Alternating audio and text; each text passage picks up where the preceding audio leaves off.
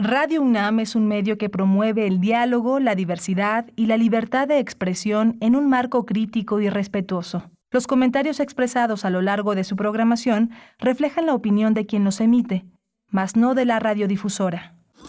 Radio UNAM presenta Primer Movimiento. El mundo desde la universidad.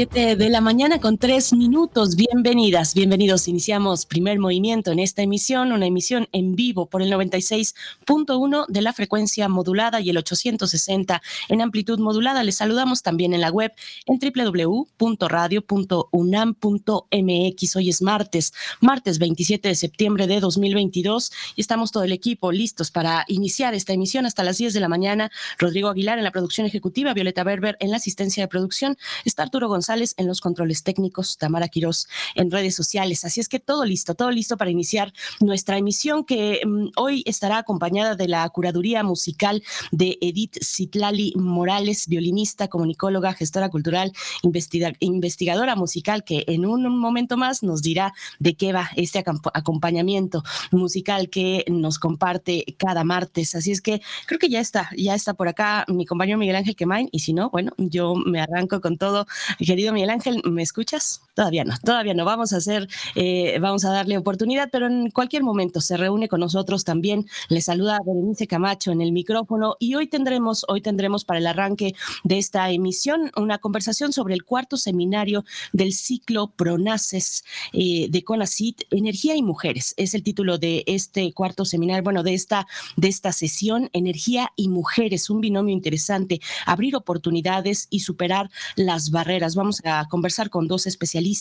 Elsa Bernal, ingeniera industrial por el TEC de Monterrey, es coordinadora general de la red Mujeres en Energía Renovable y Eficiencia Energética, hace la red MERE por sus siglas. Y también estaremos con Sofía Ávila Calero, ella es doctora en ciencias ambientales por la Universidad Autónoma de Barcelona, maestra en estudios interdisciplinarios en sostenibilidad ambiental, económica y social. Y bueno, estará con nosotros eh, ella dentro del PRONACES, contribuye a construir una perspectiva social e interdisciplinaria sobre la transición energética en México.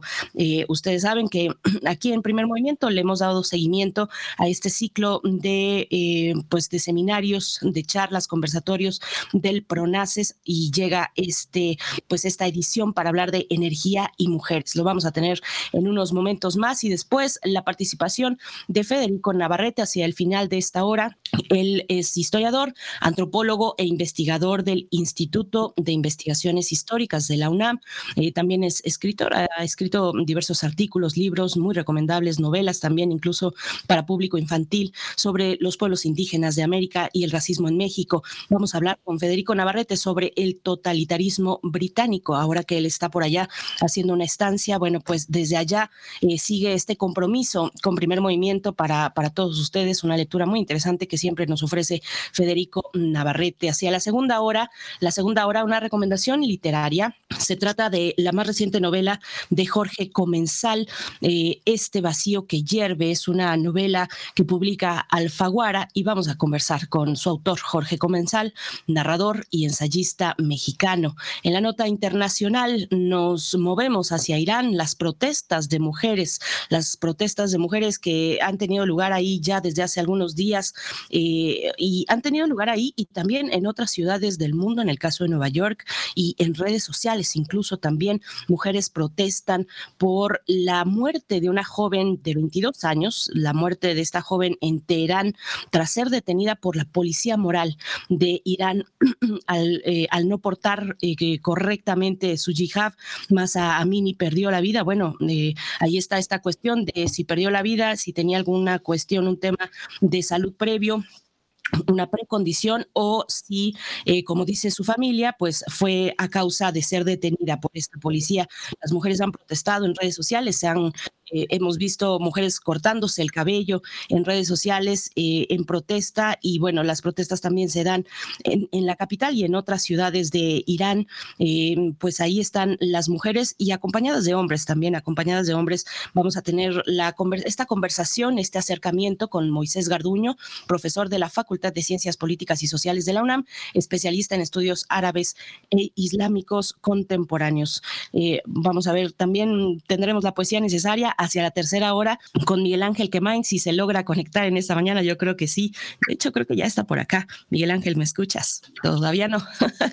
no importa, vamos a darle oportunidad, pero estará, estará compartiéndonos poesía necesaria hacia la tercera hora y en la mesa del día vamos a conversar sobre Mondiacult eh, 2022, la conferencia mundial de la UNESCO sobre políticas culturales y desarrollo sostenible que tendrá lugar en Ciudad de México, en la Universidad Iberoamericana del 28 al 30 de septiembre, es decir, ya a partir del día de mañana esta, esta conferencia mundial. La primera tuvo lugar también en México hace varios años, ya hace más de casi 40 años, bueno, 40 años, en 1982, Mondiacult 2022 llega a nuestro país y conversaremos al respecto con el doctor Alberto Soto Cortés, licenciado en Relaciones Internacionales, doctor en Gobierno y maestro en Teoría y Práctica de los Derechos Humanos, en el marco de la Conferencia Mundial de la UNESCO sobre Políticas Culturales y Desarrollo Sostenible Mondiacult 2022, es encargado de la organización de los foros mundiales sobre políticas culturales. Así es que, bueno,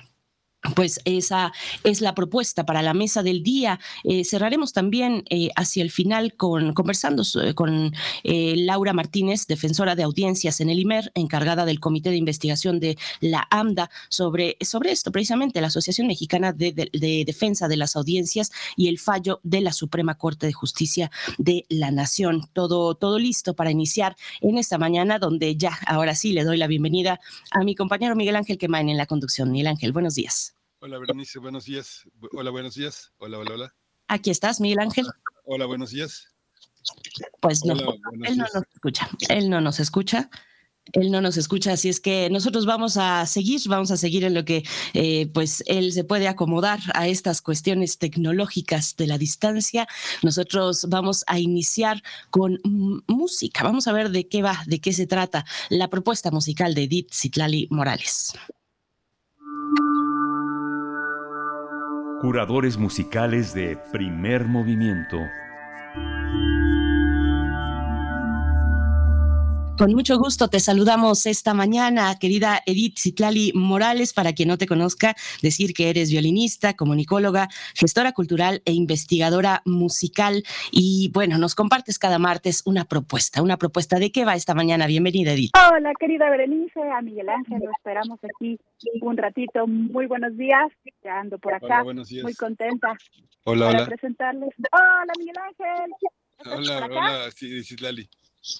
Lo que sucede es que es raro porque eh, no, no, me oigo, yo no me oigo, no me oigo al aire como normalmente me oigo, pero te oigo perfecto aquí. Buenos días. Buenos Miguel Ángel, nosotros te oímos perfecto. Pues también a todo nuestro amable auditorio le damos los buenos días.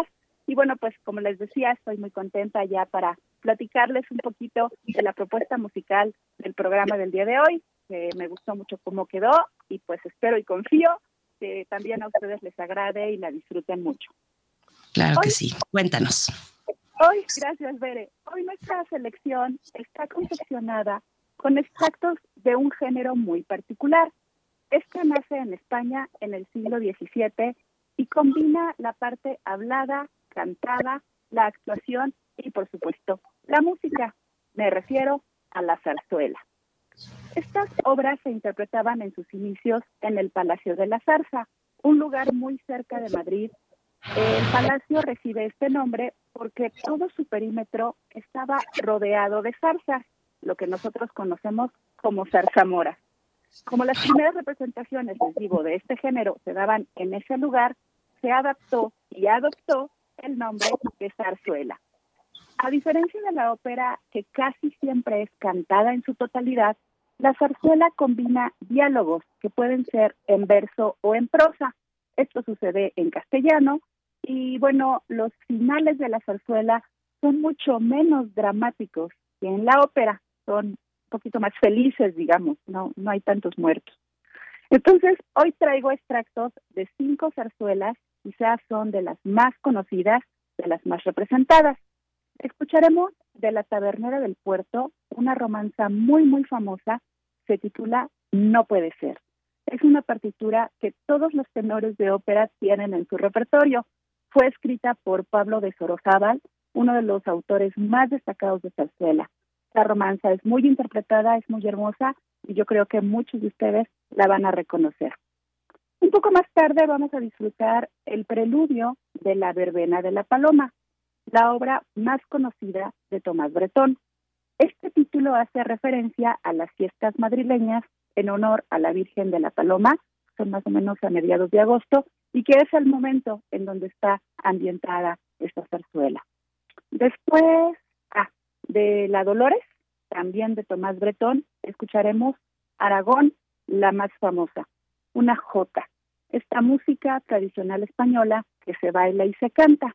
En este extracto nos vamos a encontrar con instrumentos tradicionales españoles como mandolinas y panderetas muy pronunciadas dentro de la dotación de la orquesta. Es un número muy brillante, muy alegre, con esta esencia de bailes populares folclóricos tan característicos de las localidades españolas y por supuesto que van ligados casi siempre a fiestas y celebraciones.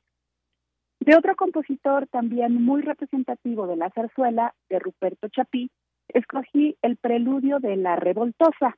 Esta partitura al lado de la verbena de la paloma son piezas fundamentales de este género.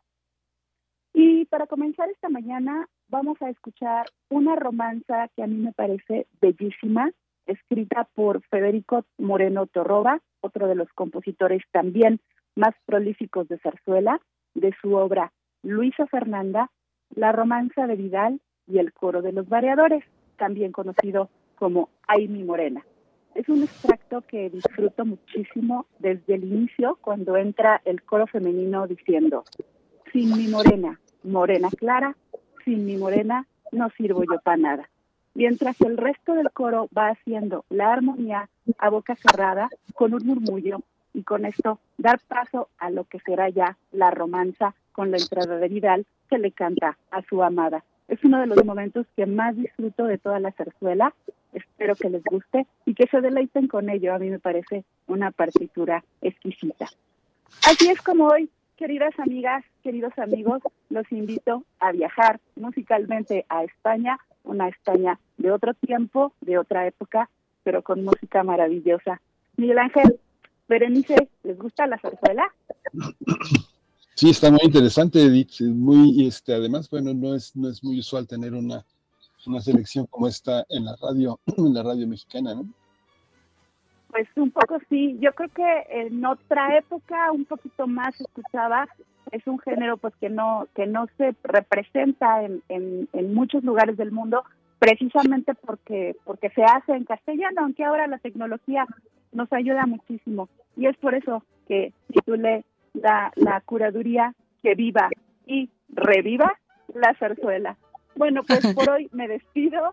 Muchísimas gracias y espero que la disfruten, que la disfruten muchísimo. Así será, Edith Citlali Morales. Muchas gracias por este esfuerzo, por esta propuesta. Nos quedamos, se queda la audiencia con ella para toda la mañana de esta emisión y nos encontramos contigo dentro de ocho días. Te deseamos lo mejor esta semana. Claro que sí, amigos. Un abrazo musical enorme. Hasta la próxima. Hasta la próxima. Vamos con Romanza de Vidal.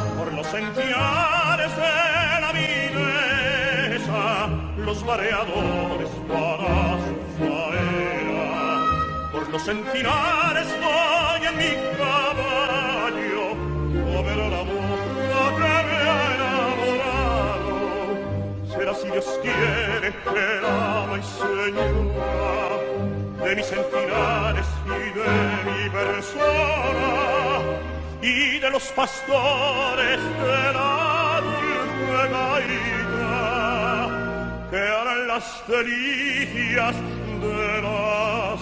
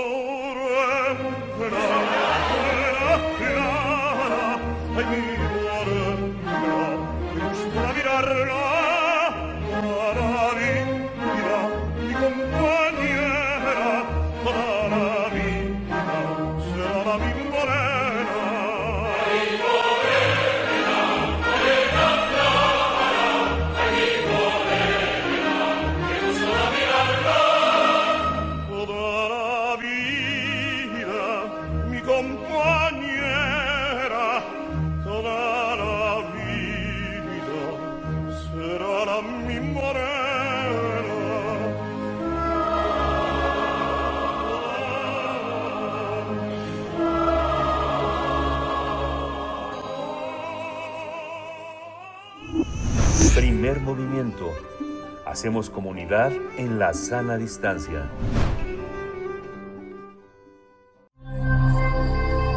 Ciencia y comunidad.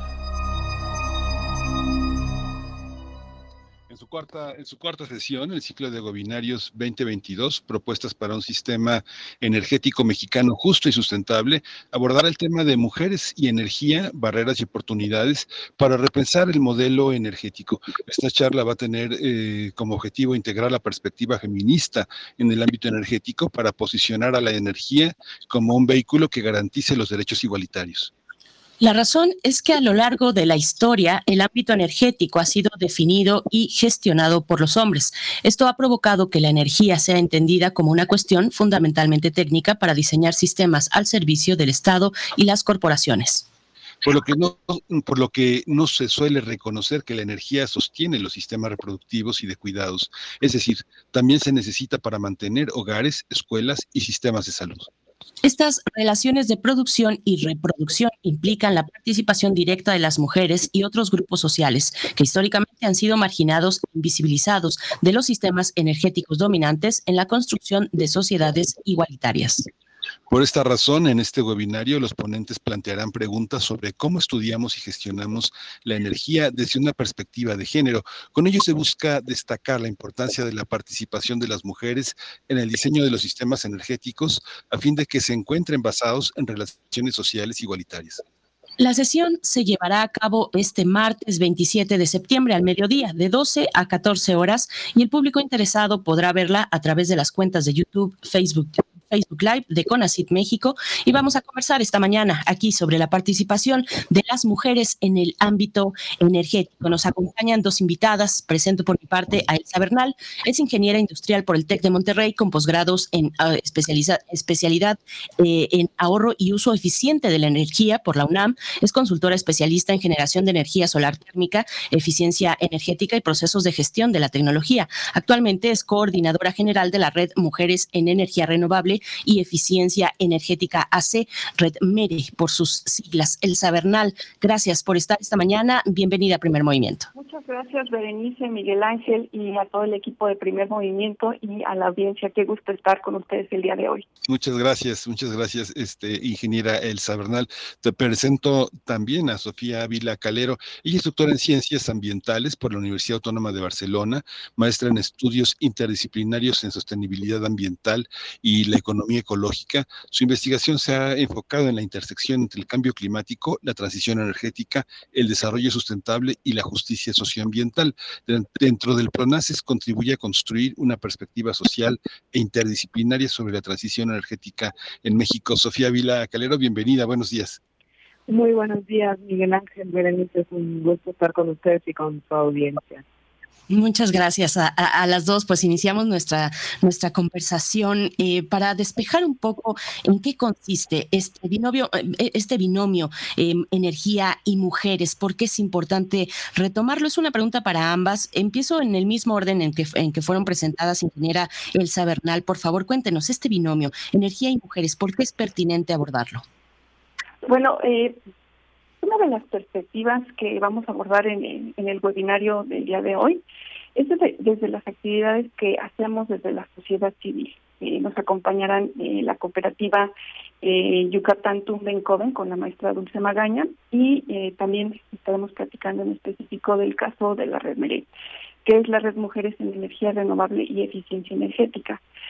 Eh, desde la perspectiva de quienes trabajamos en el activismo, eh, las mujeres somos usuarias de la energía, somos gestoras de la energía en nuestro entorno. Esto implica, más allá del contexto del hogar, que somos partícipes del sector energético. Eh, desde nuestra iniciativa en Resmere hacemos eh, un acercamiento para aterrizar esta visión de los Objetivos de Desarrollo Sostenible y la Agenda 2030 con esta visión hacia los derechos humanos, hacia la dignidad de las personas y donde nadie se quede atrás. Específicamente en el Objetivo de Desarrollo Sostenible número 5, que es la igualdad de género y empoderar a todas las mujeres y las niñas, eh, el género se manifiesta estas diferencias como una falta de oportunidades para las mujeres. Y bueno, para irlas identificando, pues se pueden utilizar eh, las herramientas de perspectiva de género para analizar y comprender estas diferencias y, semejan y semejanzas, también como las interrelaciones de las situaciones que viven las mujeres y los hombres de acuerdo pues, a estos constructos sociales y al contexto. En el sector energético, pues estamos inmersas en, en en este contexto sociocultural que tiene estos techos de cristal, pisos pegajosos, con estas normas escritas sobre cuál es el rol de las mujeres, especialmente en los ambientes laborales, que pueden limitar su crecimiento y el ejercicio de sus derechos. Y lamentablemente que esto pues que ralentiza el avance de las mujeres en todos los aspectos de la vida y del contexto social. Sí, gracias, eh, ingeniera Elsa Bernal. Doctora Sofía Ávila eh, Calero, ¿qué, nos puede compartir? Porque es pertinente colocar en estos webinarios eh, de PRONACES, de CONACIT, pues esta conjunción energía y mujeres. ¿Cuál es el panorama que ustedes están detectando y que les, les llevó precisamente a ponerlo pues en el centro de esta, de esta charla? Bueno, sí, primero que nada, aprovechar para contarles un poco que el PRONACES en energía y cambio climático, hemos tenido esta serie de webinarios con la idea de hacer un espacio de difusión y de debate con expertas y expertos de distintas disciplinas, de distintos sectores eh, sociales y, y, también del sector público, privado, comunitario, etcétera, para discutir temas que son clave eh, respecto a cómo construimos transiciones energéticas justas y sustentables en el país. Entonces, en este contexto hemos tenido diferentes sesiones en las cuales hemos ido abordando temas eh, sobre la energía que consideramos fundamentales. En, en las sesiones de este año, 2022, hemos ya tenido un webinario sobre energía y alimentos, otro webinario sobre energía y agua, y el año pasado tuvimos eh, temas como democratización de la energía, eh, eficiencia energética, que todos estos son temas transversales de nuestro programa. Ahora, en el tema particular de género y energía, que es el que vamos a tratar eh, en la sesión de hoy, a las 12 del día, mujeres y energía más específicamente, queremos enfatizar tres puntos fundamentales que ustedes ya han estado un poco mencionando y asimismo Elsa, que no solo es impulsar, que es un eh, elemento fundamental, la participación de las mujeres actual en el sector energético, sino también repensar a la energía con miras hacia construir sistemas energéticos más justos y sustentables. Entonces, ¿qué implica esto? Bueno, primero que nada implica verlo eh, más allá de una mercancía y una cuestión técnica, la energía, sino como una serie de relaciones sociales que sostienen el sistema productivo, por supuesto, pero también el reproductivo y que tiene implicaciones muy fuertes sobre la dimensión ambiental y social, ¿no?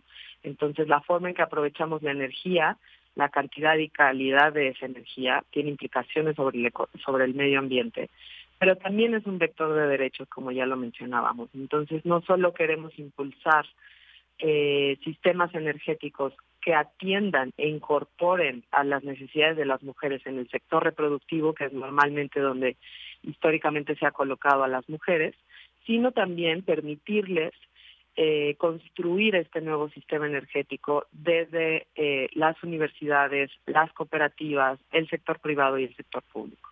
Pero es repensando la energía como una relación social y no solamente como una mercancía. Entonces, bueno, esa es, esa es la idea general del webinar. Claro. ¿Cómo, cómo, cómo, cómo entender el cómo entender el tema de la, sí sí cómo entender el tema como relación social eh, Sofía Vila bueno es entender que la energía eh, sostiene diferentes tipos de relaciones en nuestra sociedad como lo mencionaba eh, por un lado permite las relaciones de producción eh, sostiene los sistemas de transporte, eh, permite eh, la agricultura, permite las industrias y permite el sector de los servicios. Todo esto depende de la energía. Y, y, también el sector reproductivo, ¿no? El sistema alimentario, que es lo que aliment cómo alimentamos a nuestras familias, cómo se hacen los cuidados en el hogar, necesitamos electricidad, necesitamos gas, necesitamos calefacción, necesitamos estufas para cocinar, eh, y después también cómo cuidamos, protegemos la salud de nuestras comunidades. Entonces necesitamos centros de salud, hospitales, clínicas, las cuales a su vez dependen de energía.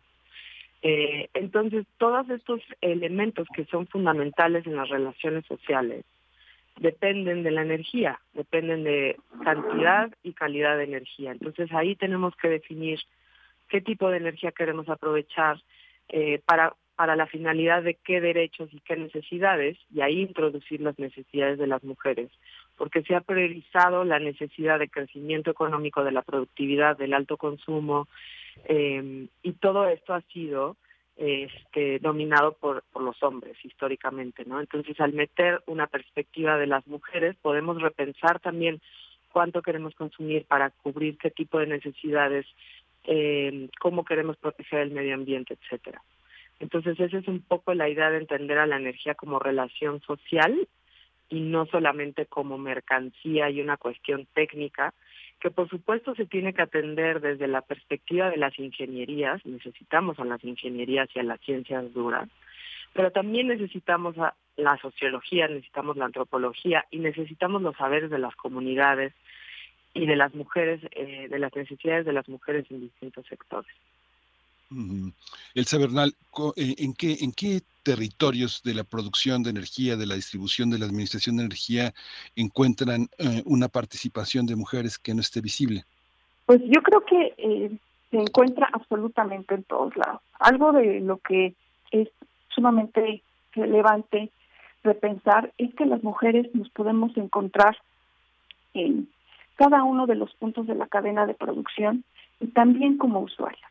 Es importante que eh, las mujeres que participamos dentro del sector energético podamos ir incluyendo nuestra visión del mundo y también nuestras necesidades para que eh, los diferentes proyectos de energía que se dan en el sector no solamente incluyan eh, el poder dotar eh, a los hombres y como como bien decía Sofía el que se pueda habilitar la producción sino que también se pueda habilitar a las mujeres en el ejercicio de sus derechos en el que se pueda desarrollar eh, las diferentes actividades en toda nuestra comunidad en donde nadie se quede atrás. Y esto es especialmente interesante cuando hablamos que la energía eh, es fundamental para las tareas, por ejemplo, estudio, por ejemplo, de movilidad de las mujeres para que puedan eh, acceder a los centros de trabajo con seguridad, con iluminación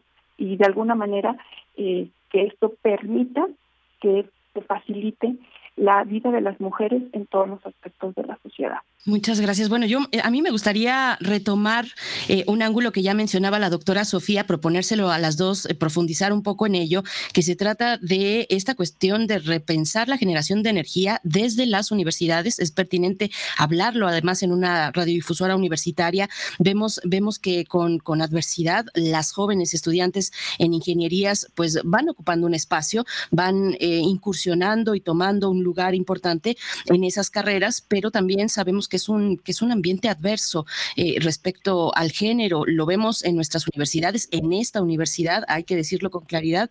Eh, ¿cómo, ¿Cómo lo ven ustedes? ¿Cómo estamos en ese ámbito?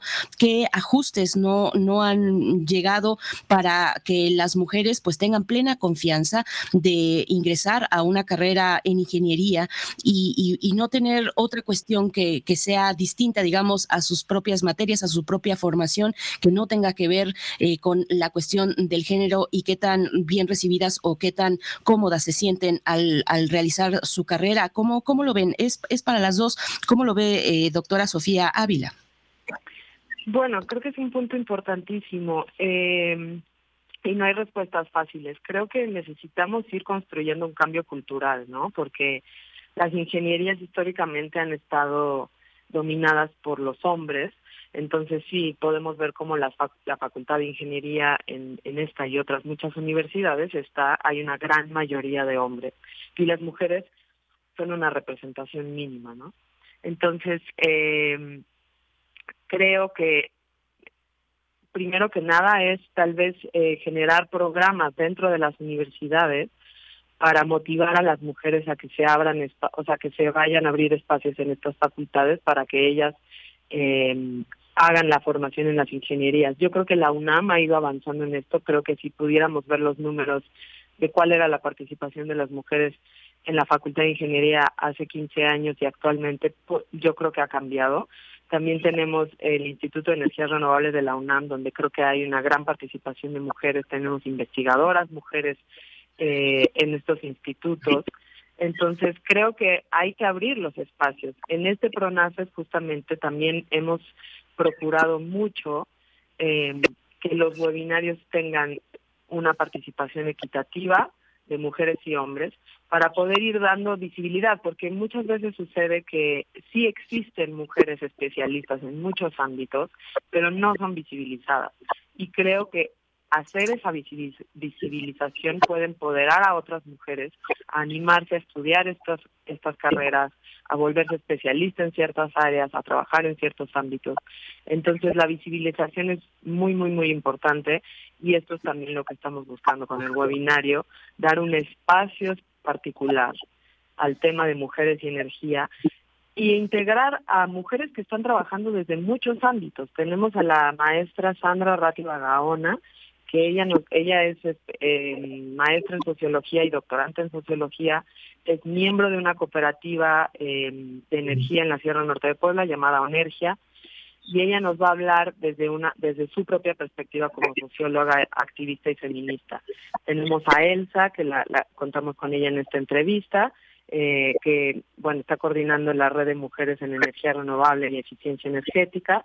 Y también tenemos a otras dos ponentes, Dulce Magaña, que como mencionaba Elsa, es miembro de una cooperativa de estufas eh, sustentables en Quintana Roo, y la maestra Cici Larrea, quien es de Ecuador y es especialista en temas de género y energía en organizaciones internacionales. Entonces, aquí estamos intentando visibilizar el trabajo de las mujeres en el sector energético desde distintos puntos de vista. Creo que Sandra nos va a contar que en su cooperativa hay mujeres ingenieras y eso es fundamental. Eh, entonces, el trabajo de visibilización es súper importante para este cambio cultural del cual creo que dependemos para para abrir espacios a las mujeres. Qué importante con estos ejemplos, doctora Sofía Ávila, porque pensar, eh, denotan que pensar en mujeres y energía, necesariamente también tenemos que pensar en clave de comunidad con estos ejemplos. Ingeniera eh, Elsa Bernal, bueno, yo me enfocaba hace un momento en las ingenierías, pero no son las únicas carreras, por supuesto, que intervienen en el proceso de generación de, de, la energía. Pero bueno, pensando en este planteamiento, ¿cómo, cómo lo ve, eh, ingeniera Bernal? Sí, efectivamente, nosotros eh, estamos corriendo el ejercicio de hoja de ruta de género para la transición energética y aquí hemos detectado que cuando estamos hablando de eh, la matrícula de personas que estudian en áreas vinculadas a la energía sustentable, eh, en la parte de educación superior y media superior, el 30% son mujeres. Pero ya cuando nos vamos desagregando los datos y estamos hablando exclusivamente a nivel de educación superior en las ingenierías relacionadas directamente con el sector, el porcentaje disminuye a un 21% de participación. También hemos detectado que otros de los retos que eh, tienen que eh, llevar las mujeres, pues es que eh, el 35% de las mujeres señalan que se han desconfiado de sus habilidades técnicas y en campo por el hecho de ser mujeres. También eh, hemos detectado que el 30% de las mujeres considera que existe esta brecha salarial por el mismo trabajo en comparación con sus pares hombres en el sector energético. Este dato último es de la edición de 2018 que corrimos y ahora los hallazgos que tenemos para el 2022 ha incrementado a 40%. Entonces podemos pensar que incluso el tema de la pandemia pues ha eh, abierto todavía más las brechas en algunos aspectos de las mujeres en el sector energético. En este, en este sentido también hay una, hay una parte de un reclamo también fuerte de la comunidad de la diversidad sexual, la comunidad trans, la comunidad eh, la comunidad lesbiana, homosexual, ¿cómo, ¿cómo se insertan en un pensamiento de género en el caso de la energía? ¿Hay un lugar, hay un lugar eh, o, va implícito en esta perspectiva de la colocación de las mujeres tanto en lo laboral como en lo participativo, como en, la, como en el trabajo comunitario? Eh, eh, eh, por favor, empezamos contigo, este, Sofía Vila. Sí, bueno, ese es un tema muy interesante. Em, justamente en el diseño del webinario tuvimos un espacio para discutir si hablábamos de mujeres y energía y titulábamos así el webinario o género y energía, porque claro, al hablar de género y energía estamos cubriendo un espectro mucho más amplio em, de identidades y de realidades eh, individuales y colectivas que tendríamos que abordar, ¿no? En el caso específico de este webinario hemos decidido enfocarlo en el tema mujeres y energía, eh, que es un tema en sí mismo. Pero por supuesto, eh, los debates feministas en general incluyen las realidades y los derechos de las comunidades trans, LGBT en general, ¿no? Entonces, eh, no lo vamos a abordar como tal en este seminario, pero por supuesto es un tema que es importante tratar y, como ya lo hemos mencionado, si la energía es una relación social y es un vector de consecución de derechos, entonces también podríamos eh, empezar a pensar eh, cómo la energía puede facilitar o bloquear los derechos de comunidades que han sido em, históricamente marginadas, ¿no? En este caso, comunidades con identidad de género distintas a la heteronormatividad, por decirlo sencillamente. Entonces, eh, no lo vamos a abordar como tal en este webinario, pero es un tema fundamental y probablemente en el debate, porque al final del webinario tenemos siempre un espacio abierto a preguntas y respuestas eh, con el público, que todo el mundo está invitado, todas y todos, todes. Eh, podemos empezar a hablar de este tema y abrir el espacio y en algún momento también entonces pensar en debates más amplios eh, donde cubramos género y energía, ¿no? Es, es un reto en la agenda, sin duda. Muy, muy buen punto. En el caso, Sofía Ávila, de las comunidades indígenas, eh, ¿cómo, ¿cómo funciona esta, esta parte, en, sobre todo en las áreas que tienen gobernanzas particulares por usos y costumbres? ¿Cómo, ¿Cómo se maneja el tema de la energía y si es posible introducir también una perspectiva de género? Bueno, ahí es eh, el tema de las comunidades indígenas y las autonomías cruza, por supuesto, el tema de género. Este, creo que ahí es muy importante pensar cuál es el rol del Estado, ¿no? Y por supuesto las, las compañías privadas, pero sobre todo el Estado. El Estado va a ser eh, esta fuerza vertical que va a llegar a las comunidades a imponerles cómo entender la energía y cómo se va a proveer la energía y para qué necesidades, o se va a dar espacio a las autonomías y a, las, a los sistemas de gobernanza comunitarios para que desde ahí se definan eh, las necesidades colectivas sobre, sobre la energía, ¿no? Eh, por supuesto, las comunidades indígenas no hay que romantizarlas tampoco. Hay una brecha de género eh, muy importante, eh, es decir, las mujeres en las comunidades indígenas, bueno, estamos hablando muy en general, ¿no? Pero carecen de participación en los sistemas de tenencia de la tierra en muchos casos, ¿no? están asignadas a tareas reproductivas justamente eh, entonces la energía, por ejemplo, puede ser fundamental para que las mujeres puedan eh, acceder a recursos fundamentales para el sistema reproductivo en sus comunidades. Pero también necesitamos impulsar, sin una perspectiva horizontal, sino más bien vertical, eh, la participación de las mujeres y de otras identidades de género en las comunidades, en la toma de decisiones sobre los futuros energéticos. ¿no? Hay un concepto muy interesante eh, que se ha ido construyendo en los últimos años que se llama planes de vida, eh, proyectos territoriales. ¿no? Entonces ahí la participación de las mujeres es fundamental. Y, y, quisiera acabar con una nota positiva, porque si bien hay muchos retos en las comunidades indígenas y rurales en general, también he de decir que eh, son en estas comunidades donde hay una punta de lanza eh, de transformaciones eh, energético-comunitarias. Ya nos lo va a platicar Sandra en el, en el webinario de hoy, también nos lo va a platicar Dulce en el caso de Quintana Roo, eh, con comunidades mayas.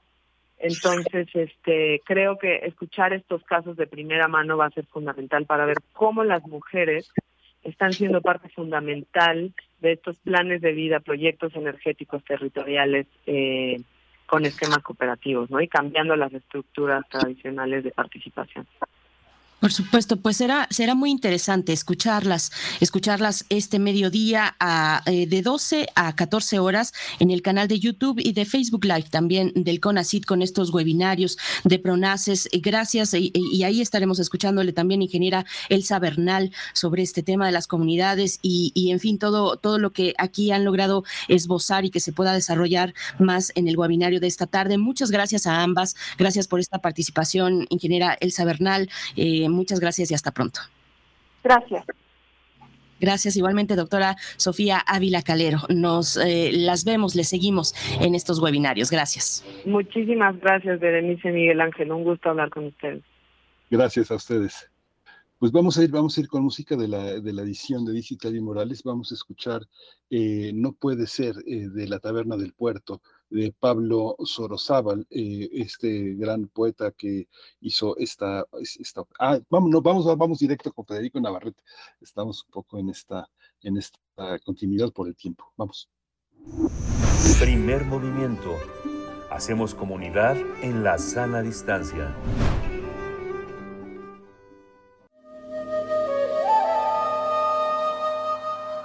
Nuevas historias para un nuevo mundo.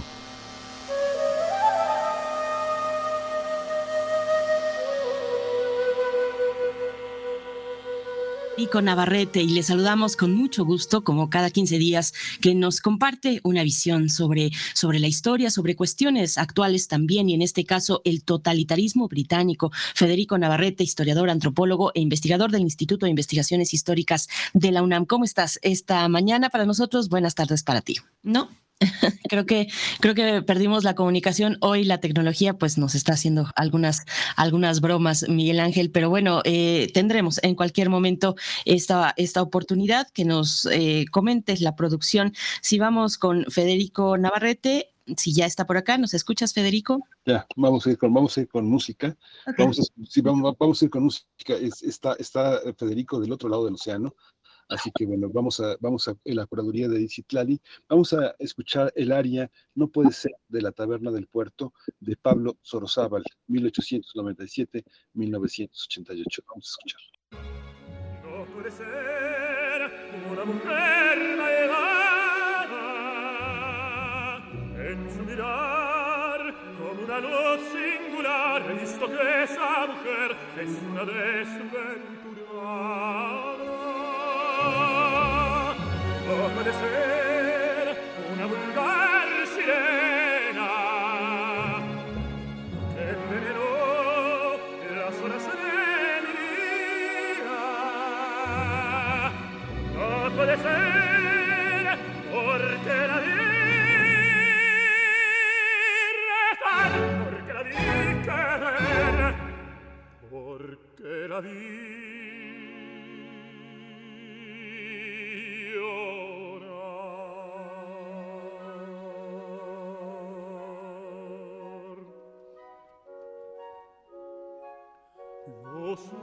screen.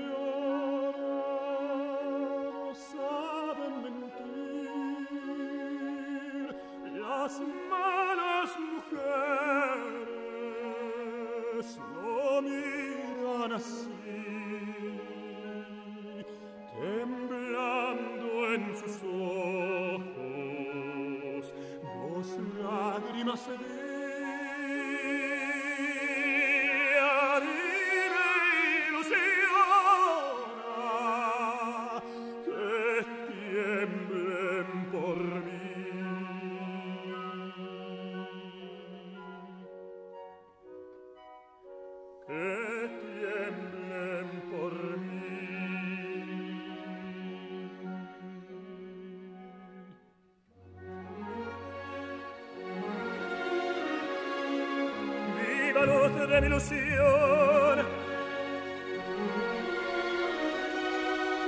Se piadosa con mi amor,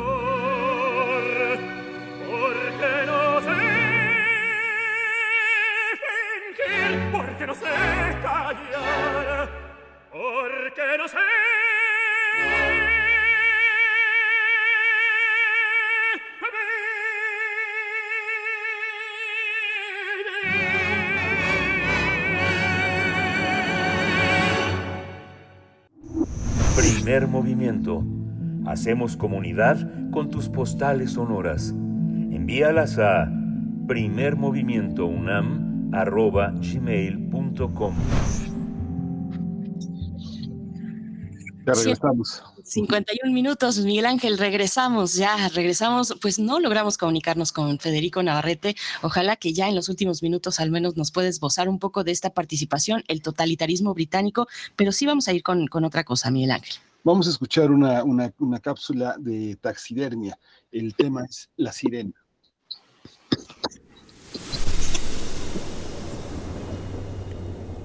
Están bajo la cama. Son esa sensación de que alguien te mira. Los ojos que brillan en la oscuridad. Criaturas de la noche, dueños de las pesadillas. Radio UNAM presenta Taxidermia de colmillos y garras.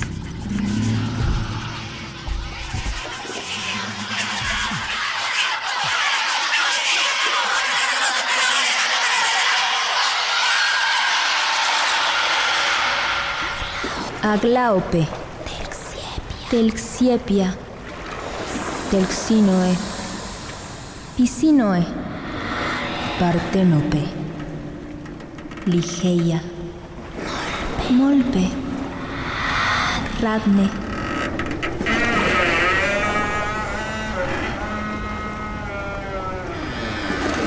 Nombres de criaturas de caras hermosas, cabelleras brillantes, pechos desnudos, jugosos, ombligos perfectos y plumas gigantes. Mujeres pájaro.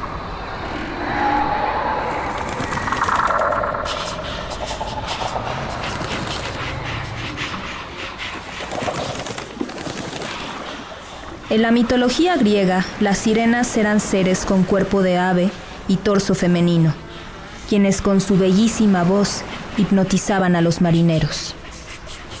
A veces se les veía sostener instrumentos musicales y mostrar sus cuerpos de forma provocativa. Desde su guarida, en una isla del Mediterráneo, miraban los barcos acercarse y se divertían haciendo delirar a la tripulación. En un principio, ayudaban a transportar las almas de los muertos hasta el Hades, pero después se convirtieron en seres malignos.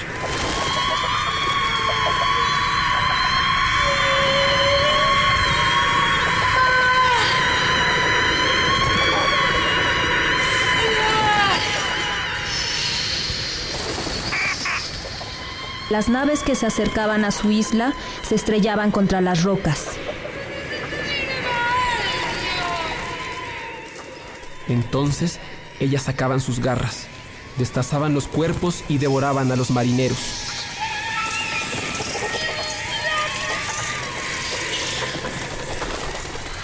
dejando las costas repletas de huesos.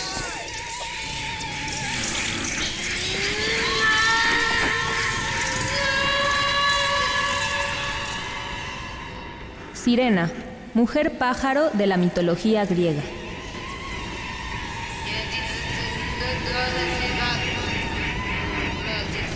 Grabación, Jesús Arrieta. Guión, Damaris Vera. Sonorización, Jessica Trejo. Voces, Arturo Echavarría y Herán de Milláñez.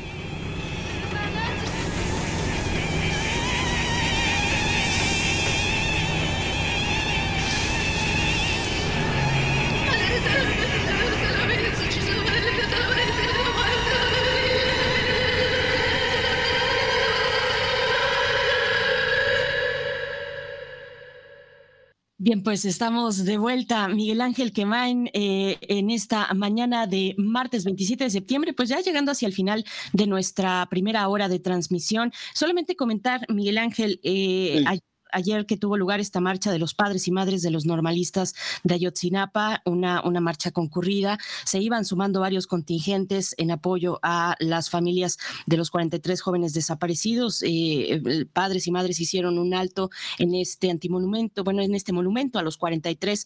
En, en, en ese alto se mencionaron el nombre de estos jóvenes desaparecidos y también de los jóvenes asesinados aquella noche. Eh, continuaron, eh, continuó la marcha su camino hasta el Zócalo Capitalino. Ahí realizaron un, un meeting y, bueno, me parece afortunado en medio de, pues de, de, cuestiones, de elementos que estaban ahí y que generaron eh, días previos y, en la expectativa de la marcha, pues mucha, mucha tensión, pero afortunadamente eh, corrió la marcha sin, sin mayores eh, pues cuestiones que reportar. El acuerdo con las autoridades capitalinas fue de no tener presencia de policía en los flancos de la marcha.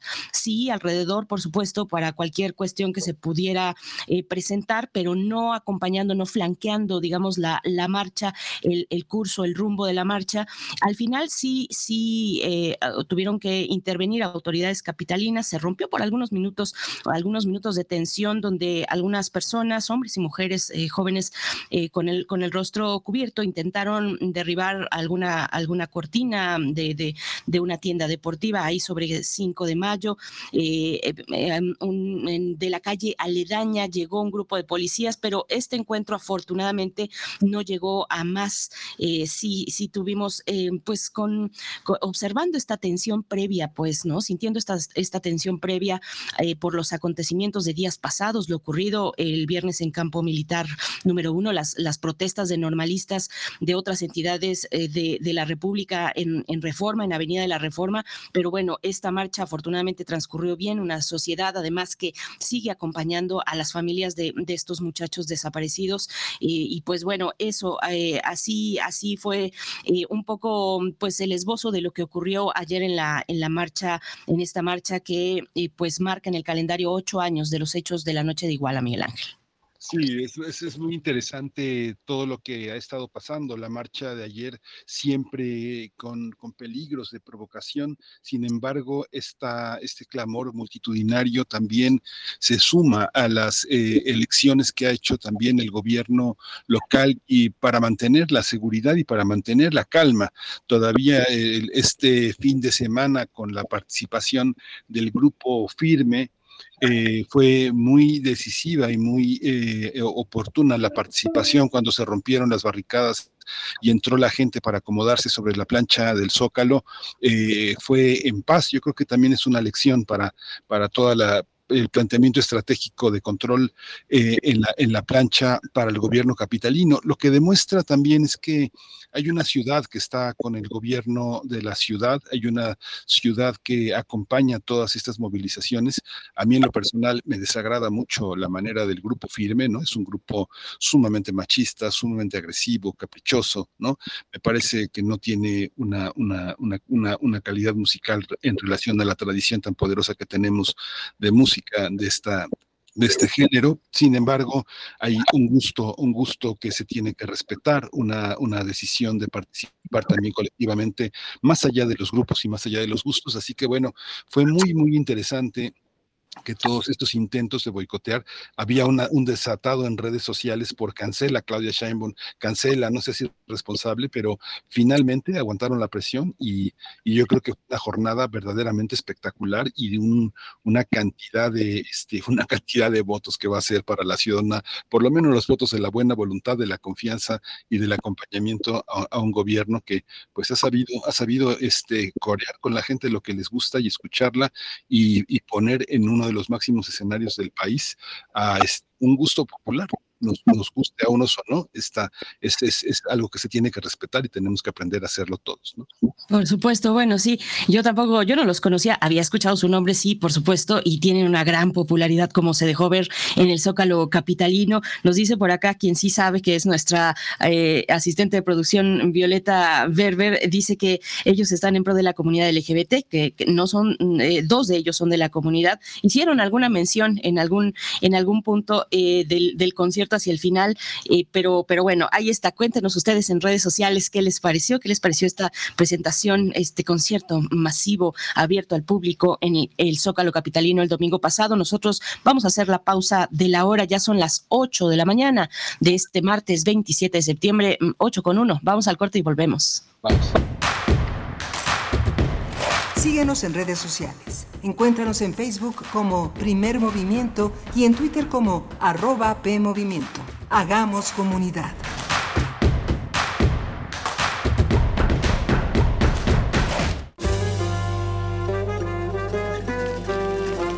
Este baile gira en torno a la fogata de los pueblos del mundo. Un trayecto musical que pasará por México, Brasil, la música árabe y hasta los Balcanes.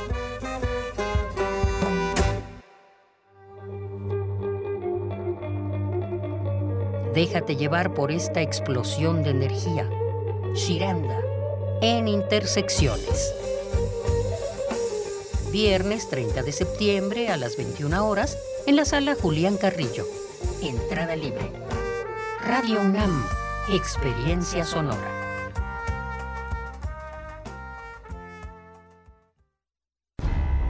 Ser revolucionario significa vivir para sacar a México adelante. Representa ser herederos de los ideales de la revolución. funcionar como el motor del México moderno y cuidar a las instituciones que trajeron la democracia. Es alzar la voz por mayores derechos para las mujeres, tener propuestas para rescatar la economía y las respuestas para atender las crisis de inseguridad. Ser revolucionario es más que un partido, es nunca dejar de luchar por México. PRI. Es la hora de la verdad, la prueba reina del sabor y la salud. Y arrancan. Ni las trampas del chescolín detienen al elotito. La fresa toma la delantera con su potencia natural. La media naranja reparte cariñitos. Las chatarras se caen a pedazos por el exceso de carbohidratos, sodio y azúcares que les dañan su salud. Es un cierre trepidante. Los alimentos saludables triunfan en la carrera de la salud. Come como nosotras y ponte saludable. Pura vitamina. En la vida cotidiana se reflejan las problemáticas sociales, con diferentes causas y consecuencias. Pensemos juntas y juntos las posibles soluciones. Vida cotidiana. Análisis de nuestro día a día. Viernes a las 16 horas, después del corte informativo. Si sucede a nuestro alrededor, es importante. Radio UNAM, Experiencia Sonora.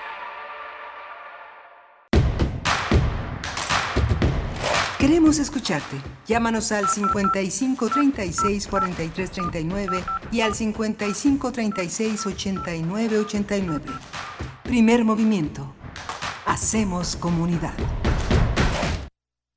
Estamos de regreso aquí en primer movimiento, son las 8 de la mañana con 4 minutos en este martes 27 de septiembre. Ya también se nos extingue septiembre, se nos extinguen los meses eh, de una manera eh, eh, apabullante. Está Rodrigo Aguilar en la asistencia de producción, Violeta Berber, perdón, está en la producción ejecutiva, Violeta Berber en la asistencia de producción y mi compañera Bernice Camacho frente al micrófono. Querida Bernice, buenos días.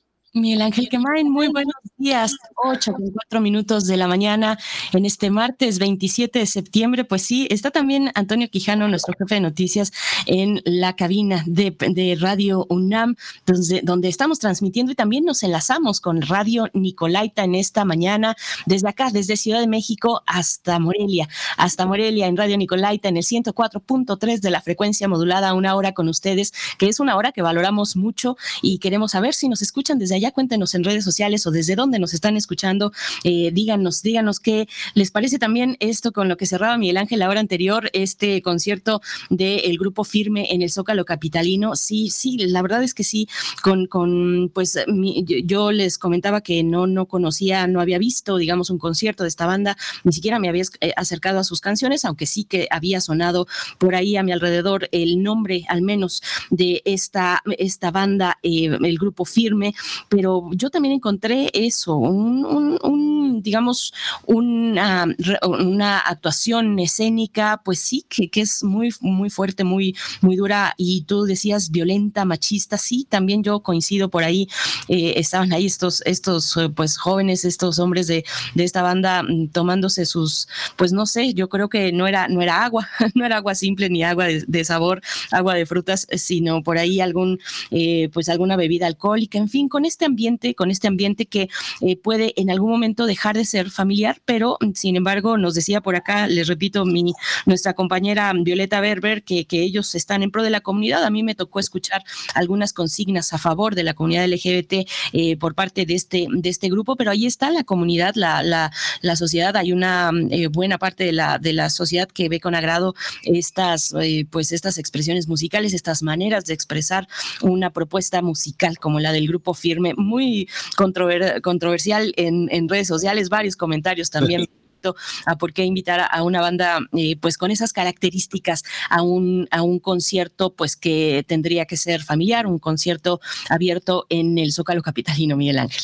Sí, es, es muy interesante, digamos. Yo creo que esta parte que digo del respeto es importante. Ayer el presidente decía que, bueno, piensa invitar hasta Belinda, no recuerdo cómo se llama esta persona con la que tiene Belinda toda una, todo un problema este, afectivo y legal, pero son, son este tipo de cosas difíciles, son sintomáticas, porque yo creo que un grupo como este es un síntoma, con todo y que haya personas eh, de una orientación sexual, la que cualquiera que sea, no, no, no hay que romantizar la orientación sexual, no hay que romantizar esta parte, porque dice, por ejemplo, Digamos que te creo, que te arrepientes, pero es diferente a que te perdone.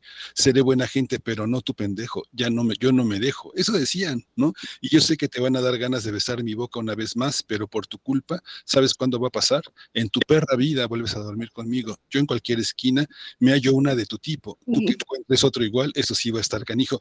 Hay una romantización, ¿no? Otra vez el amor romántico lleno de violencia, lleno de idealizaciones. Yo creo que tenemos que trabajar mucho en eso y eso es inevitable, ahí están en, el, en la popularidad y es lo que mucha gente escucha y es de la manera en la que mucha gente se ama, con esa violencia, con, ese, con, ese, con esa discriminación, con esa visión de género tan, eh, tan, tan pobre, tan, eh, tan dañina, tan tóxica, ¿no? Esos, esos amores que, este, llenos, llenos de, llenos de palabras eh, descalificadoras, este, no sé, pienso que tenemos que trabajar mucho eso, ahí están en la popularidad, hay que escucharlos y hay que tratar de educarnos para no, para no repetir esa, ese ejemplo de amor romántico violento y de, y de descalificaciones. ¿no? Así es, Miguel Ángel. Bueno, ya nos recitaste la poesía necesaria en esta mañana con esa cita a una de las canciones del grupo Firme. Yo no sé si solo, si solo cantan eh, covers o si tienen canciones propias, pues díganos ustedes que sí saben allá en redes sociales. Y te refieres a, además la propuesta del presidente Andrés Manuel López Obrador, muy enterado, muy enterado de, del chisme de la farándula, parece, eh, entre Belinda y Nodal.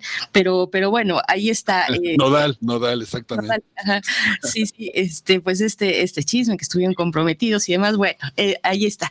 Si ustedes saben un poco más de este grupo, cuéntenos, porque nosotros, como ya escucharon, estamos perdidos, pero sí nos saca e, este tipo de reflexiones al, ver, bueno, yo, yo vi en televisión pública este concierto, lo estuve siguiendo en Canal 14 y eh, pues sí, sí estaba un poco pues asombrada, bastante, bastante asombrada con, con lo que estaba viendo ahí en el Zócalo Capitalino, pues bueno, ¿cuáles son sus reflexiones? Cuéntenos, ¿qué piensan de lo que ocurrió con este concierto eh, del grupo Firme el pasado domingo. Nosotros por delante tenemos pues dos horas y en esta vamos a eh, conversar eh, con Jorge Comensal. Jorge Comensal, narrador, ensayista mexicano que está presentando su más reciente novela, Este vacío que hierve, la lanza por Alfaguara y lo vamos a tener aquí en unos momentos para conversar sobre, sobre esta propuesta literaria. Y vamos a tener, vamos a tener a Jorge Comensal y vamos a tener también en la, en la segunda mitad de esta hora las protestas de mujeres en Irán. Ha sido muy, muy eh, impresionante cómo eh, se encendió la flama de la, de la protesta. Ayer estaba viendo Atena de este, eh, Gabras, esta nueva película que está conectada con este sentido de la protesta juvenil en, en, los países, en los países árabes, que cualquier detonador este, hace que explote todo todo lo que tiene siglos contenido y que eh, ahora en el mundo del Islam y del mundo árabe este, pues está, está en muchos sentidos en llamas. Ya nos dirá Moisés Garduño, que es el especialista, profesor de la Facultad de Ciencias Políticas y Sociales de la UNAM, cómo, cómo entender, cómo entender esta situación en Irán.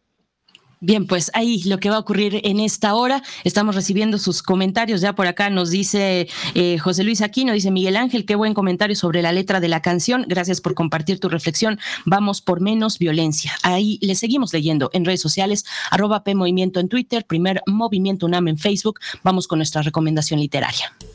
Toma nota y conoce nuestra recomendación literaria. Jorge Comensal eh, nos presenta Este vacío que hierve, novela que envuelve una historia de misterio y zoología, así como adicciones y crisis familiares. A lo largo de sus 312 páginas, Laura también habla de fantasmas, crisis climática, agujeros negros y masculinidad desorientada. Este vacío que hierve inicia un 28 de mayo de 2029 cuando una ola de calor consume el bosque de Chapultepec, el parque donde se encuentra el Panteón Dolores, eh, el Panteón Civil de Dolores y el zoológico de la ciudad. Todo indica que el incendio no fue un accidente porque se logra ubicar a un hombre vestido de sacerdote que al parecer fue quien provocó una hoguera en la fosa común del cementerio. Las llamas matan a casi todos los árboles del parque y los animales del zoológico. A partir de ahí, la historia de Rebeca y Karina se cruza con la de Silverio, vigilante de este panteón y padre de la precoz activista climática y ecológica Daenerys. Estos personajes emprenden caminos que buscan resolver varios enigmas, como quién era el sacerdote en el panteón, cómo consiguió Rebeca la botella de brandy con la que se embriagó o cómo se aparean los tiburones. Todos estos misterios se desenvuelven eh, en esta novela, Jorge Comensal, eh, que forma parte de la nueva generación de escritores de México que integran el catálogo de Alfaguara. Vamos a conversar sobre esta novela de suspenso y está con nosotros ya en la línea Jorge Comensal, narrador y ensayista. Le doy la bienvenida, Jorge Comensal. Buenos días. Buenos días, muchas gracias por recibirme en su programa. Estoy muy contento.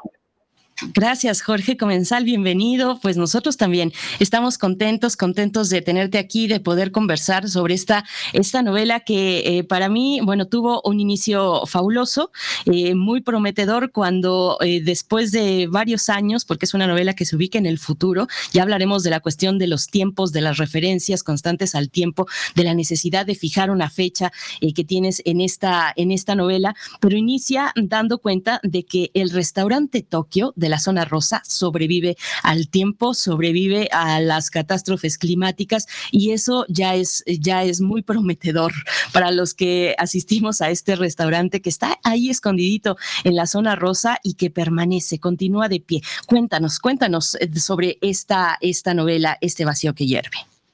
Así es, pues eh, eh, este ejercicio de imaginación de un futuro muy cercano del 2030, dentro de ocho años, 2029-2030, me interesaba precisamente porque quería hablar de un mundo que nos resultara muy familiar, en el mundo en el que ya vivimos, en donde ya están pasando las cosas de las que hablo, y a la vez que hubiera una distancia que diera espacio para ejercitar la imaginación, para liberarla un poco, para especular sobre los cambios que vienen positivos, negativos y, por ejemplo, eh, la clonación de osos panda, de una de las osas panda que la de la única, de hecho, que sobrevive en el zoológico de Chapultepec, porque murió hace eh, unos meses la, la su tía y este tipo de, personajes me interesaban eh, explorarlos en un futuro a, a corto plazo para hablar del mundo que está cambiando tan rápido también que eh, seguramente habrá cosas que no me imaginé en esta historia. ¿Qué tan, ¿Qué tan difícil es hacer esto que algunos llaman eh, ficción especulativa sobre un futuro que tiene, que contiene mucho de nuestro presente y mucho de nuestro pasado? ¿Cómo, cómo entender lo que hay de cambio en el pasado mañana, Jorge?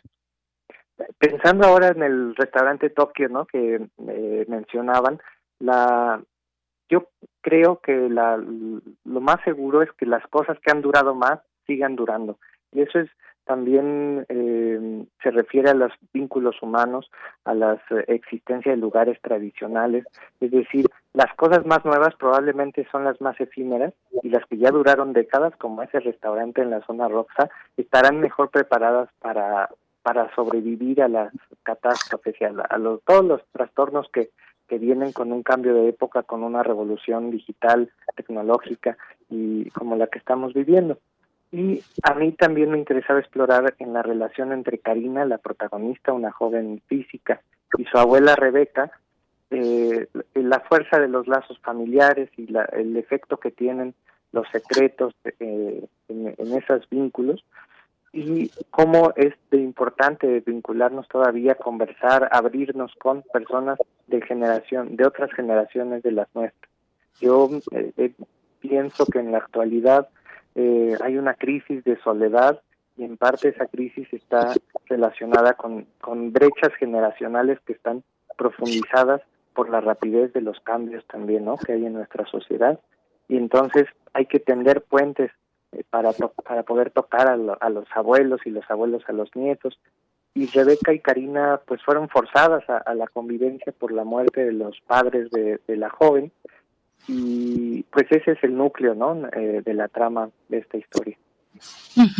Jorge Comensal, eh, yo cuando, cuando leía que la historia, eh, bueno, eso nos lo dices al inicio, eh, cuando leía que la historia se ubicaba en 2030, pues pensé en una historia del futuro, mm, del futuro lejano, lejano en el tiempo, pero caí en cuenta de inmediato que, que solo faltan ocho años. con, y, lo, que mencionas ahora me parece muy interesante, abordas, es una distancia suficiente para especular sin desenmascarar desmarcarnos de nuestro propio presente en, en, la actualidad. Cuéntanos por qué, por qué este, este interés por, por el tiempo, por qué este interés eh, constante por hacer referencias al tiempo, por fijar fechas, por qué el tiempo es también un, un pues un personaje, una vasija tal vez, eh, un, un, contenedor de esta historia. A mí me interesaba explorar la, la, el hecho de que el tiempo es relativo, tanto en sentido objetivo como subjetivo, ¿no? En el objetivo, la teoría de la relatividad de, Einstein describe cómo varía de acuerdo con el movimiento de los objetos, la, el paso del tiempo para, para un cuerpo. Y Karina, que es una joven estudiante del doctorado en física en la UNAM, precisamente, eh, pues le respeta mucho esta teoría, pero quisiera superarla, ¿no? Es muy ambiciosa y quiere encontrar la teoría que logre vincular mecánica cuántica con relatividad. Entonces, por ahí hay una exploración del tiempo objetivo. Y el tiempo subjetivo también es completamente relativo, lo vivimos todos los días, no es lo mismo estar en la sala de espera de un doctor que en una fiesta, el tiempo pasa muy diferente en ambos eh, contextos. Eh, ocho años, como decías, pueden parecernos mucho tiempo, pero son a la vez un suspiro en términos geológicos para la historia de la Tierra, pues es un, un instante nada más. Y también para la experiencia depende de en qué etapa de la vida estés. Para un niño, ocho años son probablemente más de lo que ha vivido, y para una persona mayor, ocho años se van volando también si no si no los no los eh, disfruta y entonces todas estas eh, relatividades interesaban. Rebeca, que es la abuela, tiene 90 años y su, su memoria y su experiencia del tiempo empieza a distorsionarse de tal forma que le parece que lo que sucedió hace 40 años pasó ayer y lo que sucedió ayer ya lo olvidó. Entonces, esas contradicciones también yo quería plasmarlas en la estructura de la novela, donde hay eh, viajes hacia adelante y hacia atrás en el tiempo, eh, y, por supuesto en la, en la vida cotidiana. Esta mujer que me, me interesaba también comenzar a explorar la experiencia de una persona de la tercera edad en este personaje. Es justamente la abuela lo que también conecta con, una, con, un, con un pasado, con la memoria, aunque esté distorsionada, pero en el conjunto de personajes, eh, Jorge, ¿cómo, ¿cómo se establecen los vínculos hoy con tanta presión sobre el tema de lo políticamente correcto? ¿Cómo, cómo, cómo navega un periodista que toca el tema ecológico, el tema animal, el tema, el tema, este, el tema de las generaciones? ¿Cómo es lo políticamente correcto para un novelista como, como, como tú en este momento? Pues ese tema lo, lo se vive en la relación entre Silverio, que es vigilante del Panteón Civil de Dolores, y su hija adolescente de Neris, precisamente porque ella pertenece a una generación que ahora mismo apenas es una niña y que le están tocando, por suerte, vivir eh, los cambios vinculados con la, la continuidad del movimiento feminista y también con la conciencia cada vez más eh, temprana de la necesidad de cuidar el planeta que vivimos, del derecho que tienen las demás especies a habitarlo, a que, a que no las exterminemos con nuestras actividades industriales. Y entonces, esta joven de, adolescente del 2030, pues representa para su padre que ha sido irresponsable, Silverio, que, la ha descuidado y que con él, la experiencia del incendio intenta cambiar, pues un choque y una fricción muy muy difíciles de manejar para él, que es un hombre joven, pero también chapado a la antigua, digamos, ¿no? Y entre ellos eh, se da esta, esta búsqueda de un terreno en común donde puedan dialogar, donde puedan eh, construir una relación padre-hija que sea justa, que sea eh, amistosa también y que sea responsable por parte de él. Ella, ahora que escuchaba antes de entrar a conversar con ustedes la mención del movimiento en Irán, sentí esa resonancia que hay, movimiento que yo espero que cada vez crezca más también en México, que es una, una ilusión, una fantasía plasmada en la novela, donde eh, los jóvenes, más jóvenes que yo, y espero yo todavía poderme incluir en ese grupo, actuamos cada vez con más vigor para, para cambiar el rumbo de las cosas, ¿no? En un sentido tan, tanto político como ecológico y social y esto es lo que Daenerys no representa en la novela ella le enseña a su padre también justamente cómo es el, el lenguaje eh, inclusivo, le, le enseña a ver el mundo desde un punto de vista muy diferente que a él le cuesta mucho trabajo entender. Jorge Comensal, bueno, una, una duda pequeña, ¿por qué el nombre de esta joven hija del velador Daenerys tiene que ver con, con la heredera al trono de, de, hierro? Eso nada más para que lo comentes muy al vuelo, pero, pero otra referencia constante es el, es el repasar lugares de, de la Ciudad de México, ¿no? Desde el Panteón Civil de, Dolores, uh, eh, hablábamos al principio de este restaurante Tokio que ahí está, eh, que continúa de pie, pero también el bosque de Chapultepec, el Altillo. Eh, eh, cuéntanos, cuéntanos de estas referencias, de, revisar Ciudad de México también en algunos puntos, pues que, todos podemos identificar si es que vivimos, vivimos aquí o, o, en, o en, la zona metropolitana. Cuéntanos, Jorge.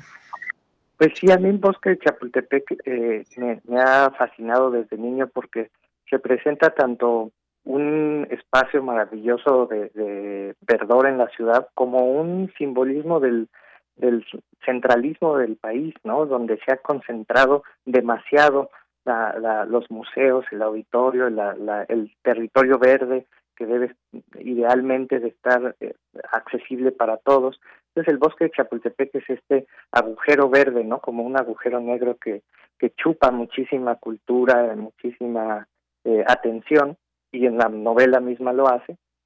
Y sin embargo, es bastante desconocido a la vez, por lo menos en mi caso, yo hasta muy grande no sabía que casi la tercera parte del territorio del, del bosque eh, es el, un cementerio y un cementerio importantísimo en la historia del país porque ahí está la rotonda de las personas ilustres porque ahí hay fuera de esa rotonda eh, muchísima historia de México sintetizada. Y para volver al tema de los nombres pues todos los nombres en la novela de los protagonistas tienen tienen una historia, tienen un trasfondo que habla de, los padres de Karina, por un lado, de Silverio, eh, su nombre, que ah, por supuesto alude al santoral, pero el significado significa como que es del bosque, ¿no? De, la silva, del, de lo silvestre. Y Daenerys, su hija, fue nombrada debido a la pasión de él, sobre todo por eh, Juego de Tronos, ¿no? y, por la entonces toda la él ve a su, en su hija representada una esperanza, una una mujer fogosa y lo vincula todo el tiempo con este personaje, ¿no? Eh, y quería de esa manera también eh, mostrar cómo van cambiando los nombres con las generaciones, que es también una marca del tiempo. Antes había en México, y bueno, y todavía muchos nombres latinos, ¿no? Por el Cedronio, Silverio mismo, eh, Régulo, eh, nombres que se tomaban del santoral en el día que había nacido la persona. Y eso cada vez es menos frecuente y cada vez pasa más que tomamos los nombres de, referencias culturales que tenemos más a la mano y entonces empieza a haber más nombres de, origen estadounidense, nombres de celebridades o incluso nombres como el de Daenerys que vienen de la ficción misma. Y de ese modo también quería hacer un guiño a cómo eh, la ficción y la realidad se alimentan mutuamente. ¿Cómo, cómo, cómo ha sido también, Jorge, ese tránsito, digamos, de, transitas por el ensayo? Eh, escribiste en Antílope un, eh, un, trabajo, Mutaciones, las mutaciones.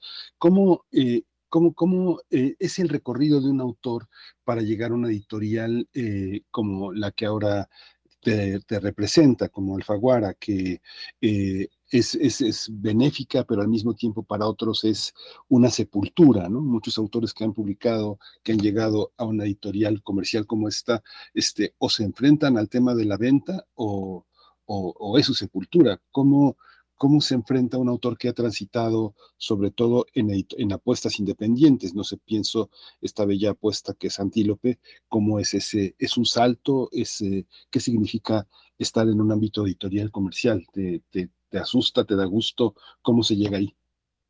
Claro, pues eh, yo, yo estudié le lengua y literaturas hispánicas en la UNAM también, así que soy, soy Puma.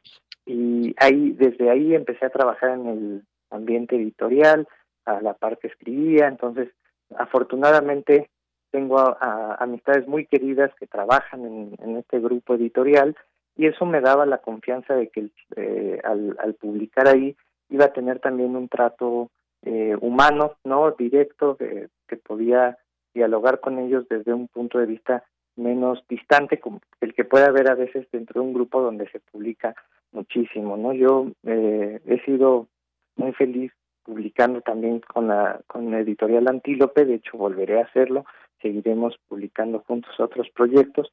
Y la para esta novela pues Alfaguara le daba la oportunidad tal vez de llegar a, a otros lectores que por los grandes desafíos de la distribución, de los grupos también de librerías y demás, era ideal para, para hacerlo, para tratar de, invitar a leer esta historia a, más personas fuera de, los círculos donde las editoriales independientes pueden encontrar cabida. Entonces yo no creo que haya una exclusión mutua, sino que se pueda complementar editorialmente el trabajo con, con estos eh, modelos tan diferentes.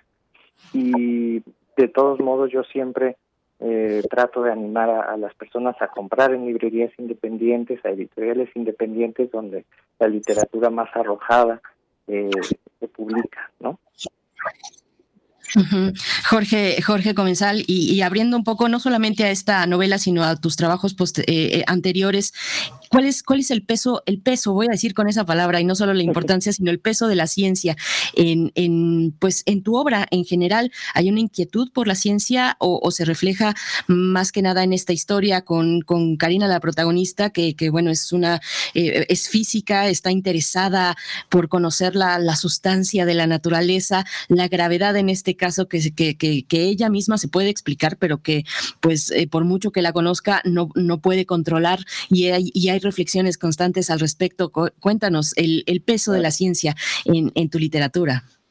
Pues es, es enorme, ¿no? Eh, eh, debido a que me apasiona informarme en la medida de lo que puedo a través de la divulgación científica eh, sobre las distintas disciplinas que nos, nos ayudan a comprender el mundo, a habitarlo con una forma de maravillarnos muy diferente y muy rica y entonces, pues esa curiosidad me ha llevado en distintos momentos a, sumergirme en la medicina, en la genética, en mi novela anterior, y en esta ocasión, pues eh, quise aprovechar la, oportunidad para, para sumergirme en la física, que siempre también me ha interesado mucho eh, el tema de la cosmología, de la mecánica cuántica, de la relatividad, y eso eh, también me permite, a través de la imaginación, eh, explorar mis inquietudes sobre conceptos tan atractivos como opacos como materia oscura, la energía oscura,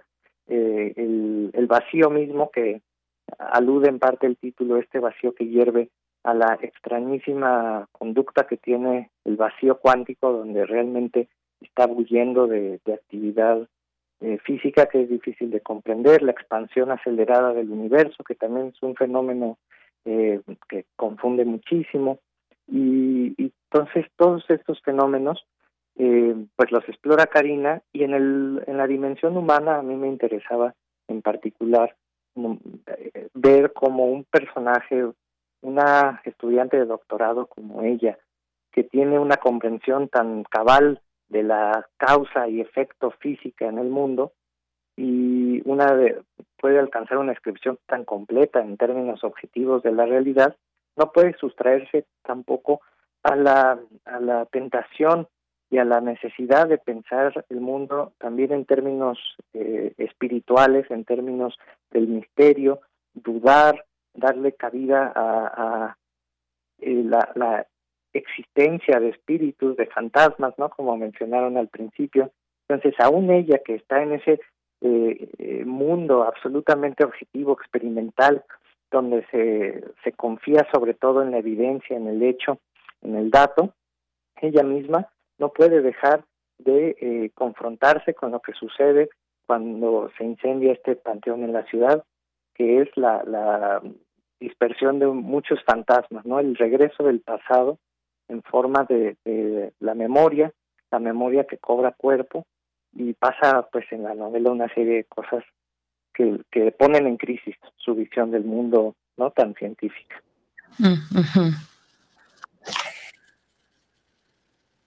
Sí, Miguel Ángel, no te estamos escuchando, pero en lo que llega Miguel Ángel, a mí me gustaría, eh, Jorge, Jorge Comensal, eh, que, eh, preguntarte qué, piensas cuando se te presenta como, como parte de una nueva generación de, escritores y escritoras mexicanas también. ¿Cómo observas esa generación a la que perteneces? Es una generación que, solo por poner un ejemplo, que, que, juega, por ejemplo, con los, con los géneros literarios, los mezcla, experimenta, dando, dando, pues en muchos casos muy buenos resultados. ¿Cómo ves a tu generación, a la generación generación de jóvenes escritores a, las que, a la que perteneces, Jorge? Yo nunca, en general, nunca me he sentido perteneciente a, mi generación. De niño yo sentía que tenía espíritu de un hombre sexagenario. Entonces, pues ahorita ya iría en, lo octogenario, ¿no? Y, eso creo que tiene mucho que ver con la relación tan estrecha que tuve con mis abuelas, precisamente, ¿no? Ahí hay una dosis autobiográfica de, de cercanía con, con esa etapa de la vida y, entonces pues me he sentido lejos de, esa sensación interior, pero me, llevo extraordinariamente bien con la literatura que escribe hoy en día, con la que eh, estoy leyendo de los que eh, apenas han publicado, y a mí justamente una de las cosas que me, que me entusiasma es eh, que la visión científica del mundo también cada vez impacta más ¿no?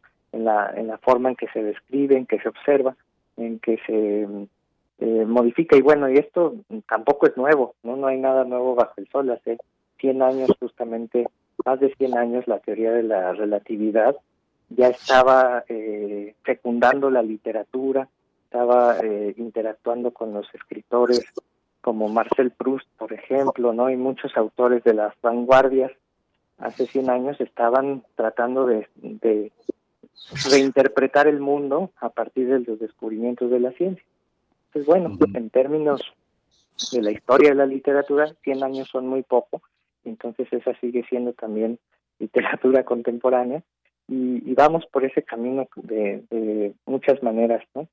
Eh, es algo que a mí me, entusiasma mucho de la nueva literatura, también eh, una forma de, de, la hibridación entre el ensayo y la novela y también entre la ficción y el testimonio de la realidad, que a mí me parece extraordinaria y, nos permite conocer la, la, vida de personas que antes no solían hablar de sí mismas como los escritores eh, y ahora lo hacen, a veces con resultados magníficos, a veces no, y yo, yo mismo también lo, lo hago en las crónicas. En fin, hay muchos caminos ¿no? de los que podemos hablar que se está tomando en la literatura hoy en día. Sí, pues Jorge Comensal, felicidades por tu trabajo, eh, mucha vida a la literatura que propones. Eh, eh, van a, me imagino que van a presentar la novela, estaremos atentos cuando esto suceda y se comente. Te agradecemos muchísimo que hayas estado con nosotros aquí en Primer Movimiento en Radio UNAM. Muchas gracias, Jorge. Muchas gracias a ustedes por la plática, me dio mucho gusto poder conversar. Gracias. Hasta pronto, Jorge Comensal. Sí, eh, la presentación del libro, de este libro, de esta novela, Este vacío que hierve, eh, va a presentar Verónica Murguía, eh, Romero Tello y también, por supuesto, Jorge Comensal este 29 de septiembre a las 18.30 horas en, en Cazul, en Casa Universitaria del Libro, en Orizaba 24, en la Roma Norte, Ciudad de México, eh, Alcaldía Cuauhtémoc. Esa es la referencia de la presentación de esta novela que lanza Alfaguara Miguel Ángel. Así es que, bueno, pues ahí está, para que se interesen y para que pues se acerquen a esta, a la literatura de Jorge Comensal. Nosotros vamos a ir con música. Se trata de el autor Tomás Bretón, esta curaduría de Edith Citlali Morales, y se trata de Aragón, la más famosa, J de la Dolores. Es lo que estará sonando a continuación. La Dolores es una ópera de Tomás Bretón que escribió en 1891. Probablemente la J. Aragón, la más famosa, sea pues uno de los momentos más populares de esta partitura española. Es lo que nos comenta Edith Citlali Morales. Vamos a escuchar.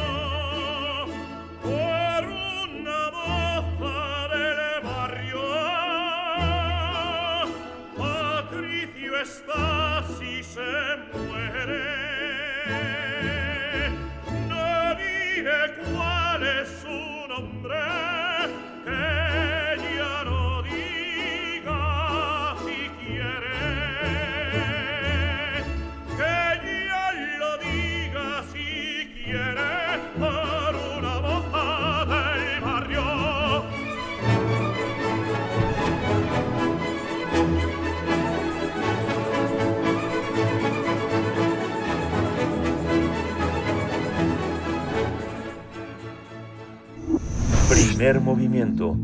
Hacemos comunidad con tus postales sonoras. Envíalas a primermovimientounam.gmail.com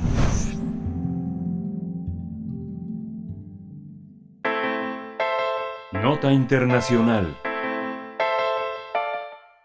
En Irán, las protestas de mujeres se intensifican tras la muerte del asesinato de Masha Amini, una mujer iraní de 22 años que fue arrestada en Teherán, supuestamente por no cumplir con las estrictas regulaciones sobre el uso del velo de las mujeres y que fue golpeada de manera brutal en la cabeza dentro de una furgoneta de la policía.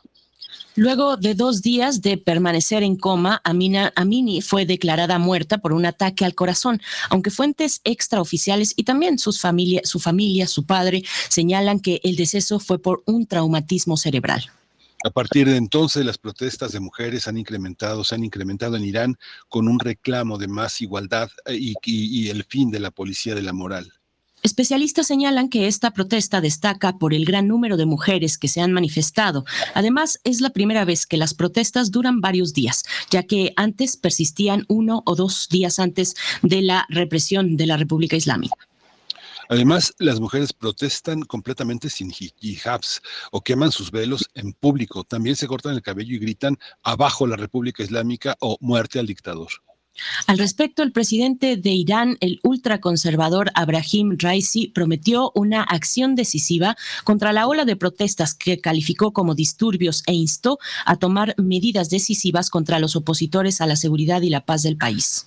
Oficialmente se dice que 41 personas han muerto por la represión, aunque los grupos de derechos humanos afirman que la cifra real es mucho mayor. Además, hay bajas entre miembros de las fuerzas de seguridad del régimen. Pues vamos a conversar esta mañana sobre las recientes protestas de mujeres en Irán y nos acompaña a través de la línea Moisés Garduño, profesor de la Facultad de Ciencias Políticas y Sociales de la UNAM, especialista en estudios árabes e islámicos contemporáneos. Con este tema importante, eh, Moisés Garduño, bienvenido a Primer Movimiento como siempre y gracias por aceptar esta charla. Buenos días, Berenice, buenos días, Miguel Ángel, y buenos días a nuestra audiencia. Encantado de estar aquí como siempre con ustedes. Muchas gracias, Moisés eh, Garduño. Eh, pues la ola crece nuevamente, la ola no se, se retira, eh, se baja, pero la ola sigue ahí. ¿Cómo, cómo observas este, este movimiento? ¿De qué también es detonador, Moisés? Eh, bueno, yo sí considero que pues este movimiento en realidad lleva muchos años. Desde 1979 tuvimos las primeras manifestaciones contra la ley del hijab, que es un, un una normativa, un mecanismo jurídico establecido por el ministro de Cultura. Algunos eh, miembros del aparato jurídico iraní dicen que esta ley es anticonstitucional porque el único órgano que está facultado para graduar leyes de este tipo es el Parlamento y esta ley pues fue establecida por el propio Khomeini como resultado de la revolución cultural que fue un proceso que siguió inmediatamente después a la consecución de la República Islámica en el 79, esto fue más o menos por los años 82, 83, y desde entonces se ha establecido. Lo que pasó ahorita tiene que ver con que la llegada del nuevo presidente Ibrahim Raisi, como dijo Berenice, pues ha firmado un decreto que ha fortalecido esta ley, aumentando el número de restricciones que las mujeres tendrían que acatar, porque el perfil de este gobierno es mucho más conservador que el gobierno anterior de Hassan Rouhani. Por ejemplo, el gobierno está mm, monitoreando, está viendo la posibilidad de utilizar el reconocimiento facial, la tecnología del reconocimiento facial para imponer este tipo de vestimenta, cito con comillas, apropiadamente en el espacio público. Eh, por ejemplo, también se están eh, mandando oficios a diferentes instancias gubernamentales para hacer que cualquier mujer que no utilice apropiadamente el hijab pueda ser eh, objeto de multas o en el peor de los casos de despido, lo cual pues bueno también tiene muy molesta a gran parte de la sociedad, sobre todo joven, universitaria, bien educada, que pues ha estado en contra de estas restricciones y más bien ha estado a favor de una eh, consecución de libertades civiles. Y entre otras restricciones, por ejemplo, también tiene que ver con que el fiscal de la provincia de Mashhad, que es una de las más conservadoras del país, ha solicitado al gobernador la posibilidad de que las mujeres que no usen bien el hijab no utilicen el metro, lo cual pues eso pues, genera también muchísima un sentimiento de impotencia y de rabia, ¿no? Eh, ahora bien, hay que decirlo, lo que estamos viendo es una movilización importante que se conecta con otros movimientos de liberación en Irán, como el movimiento obrero, por ejemplo, o el movimiento por la eh, democratización del espacio público. Son movimientos muy importantes que tomaron fuerza a partir del año 2000 y con mucha fuerza también en el 2009 con el famoso movimiento verde. Pero no es toda la sociedad, eso también hay que decirlo. El gobierno iraní, aunque conservador y totalmente arbitrario con este tipo de normativas, también tiene su propia base social y es una, un porcentaje muy importante de población, lo cual implica pues que hay gente que aunque se quitara la obligatoriedad del uso del hijab, estaría dispuesta a seguirlo usando. Por eso yo mantengo, y con esto cierro esta primera parte, estos, este tipo de movimientos, y particularmente el que estamos viendo con Maxa Amini, esta mujer de 22 años que lamentablemente perdió la vida, no es una cuestión que se trata exclusivamente del uso del hijab, sino que el movimiento que estamos viendo en las calles, que digamos conglomera mujeres sin velo, como bien dijeron en la entrevilla, pero también mujeres veladas que están apoyando a mujeres sin velo en el espacio público, implica un reclamo en contra, no del uso del hijab, sino en contra de la obligatoriedad que este tipo de normativa y otra implican para una sociedad que está viviendo eh, un momento de inflación, un momento de represión, de opresión en el espacio público, de censura y de muchas otras cosas que se condensan y que sí, mediante el velo, algunas mujeres manifiestan su enojo, pero que va mucho más allá. Por eso creo que la policía ha estado reaccionando de una manera atroz, de una manera muy este, eh, tremenda, como han reaccionado muchas otras policías en casos similares en otras partes del mundo. Y a mí lo que sí me da mucho este, pues, eh, coraje en un sentido analítico, pues es que la cobertura sea también una especie de cobertura de justicia selectiva, porque cuando estas cosas pasan en Arabia Saudí, pues los medios estadounidenses no le dan el peso que requiere eh, la opresión a una mujer saudí como lo requiere una mujer iraní, porque Arabia Saudita pues es un país aliado de Estados Unidos.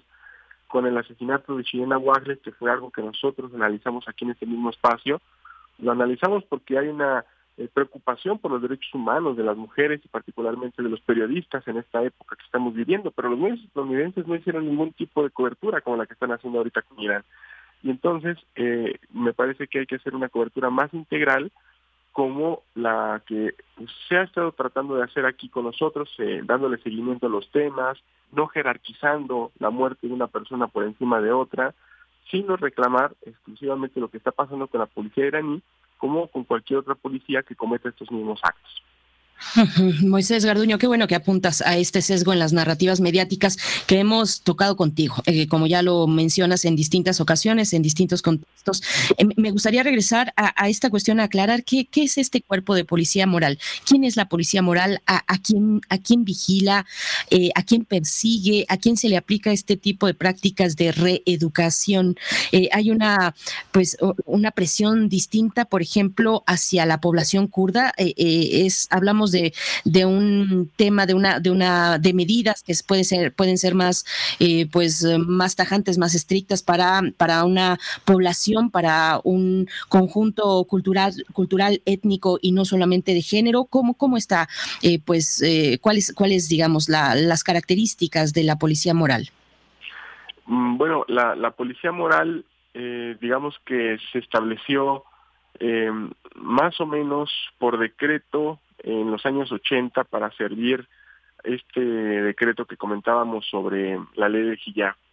Eh, primero comenzó mm, mediante, si no mal recuerdo, algunos comités revolucionarios que estaban persiguiendo a todas las mujeres que no acataran el uso del hijab.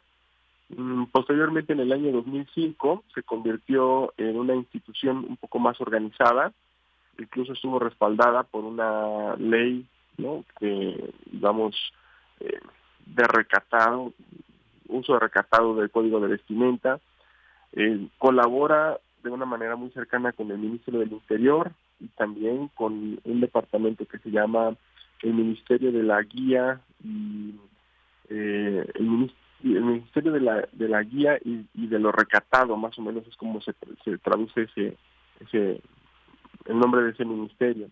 Pero tiene que ver exclusivamente con el uso del código de vestimenta.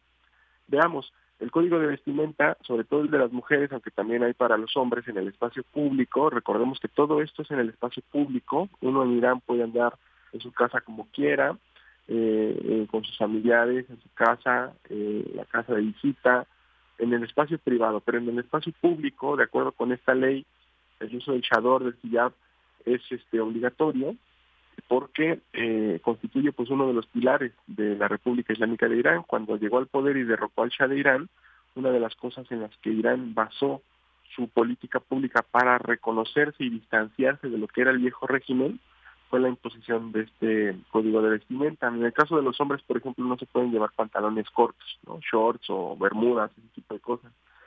Y pues desde siempre no hubo esta, digamos, vigilancia por parte de esta policía. En tiempos de Rohani se relajó mucho, este, no tuvieron mucho presupuesto, no tuvieron muchísima eh, atención. De hecho, Rohani ganó la elección gracias al voto de los jóvenes que estaban en contra de esta policía moral y por eso se relajó muchísimo esa situación.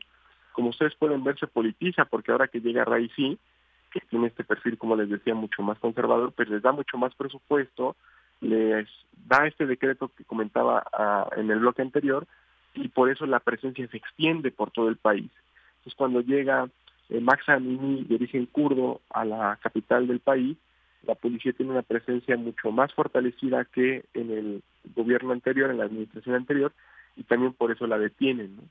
Ahora, lo que hay que reclamar es el abuso del uso policial por parte de esta policía moral, que como cualquier policía en el mundo contiene elementos pues pueden ser elementos eh, efectivos, que sigan ciertos códigos éticos también, sus propios éticos morales incluso, pero por supuesto que hay otros que abusan del uso de la fuerza. Y ha sido en los interrogatorios donde este tipo de cosas se ha repetido múltiples ocasiones. Por eso pienso que esto va más allá del hijab. Digo, por ejemplo, dos evidencias. En el caso de Sahra Amigdabadi, es una, fue una periodista irano-canadiense que perdió su vida exactamente en las mismas, digamos, condiciones que estamos viendo con Maxani en un interrogatorio tras haber sido detenida por usar badejilla. Y también el caso en alguna provincia de Hamedán, donde ha habido, por ejemplo, parejas que se toman de la mano en parques públicos y esto les lleva a que sean solicitadas eh, cartas de matrimonio, certificados de matrimonio, y al no presentarlas también son detenidas. Pero ese no es el punto, el punto es que durante la detención son eh, arrestados con una violencia eh, explícita y abuso del uso de la fuerza.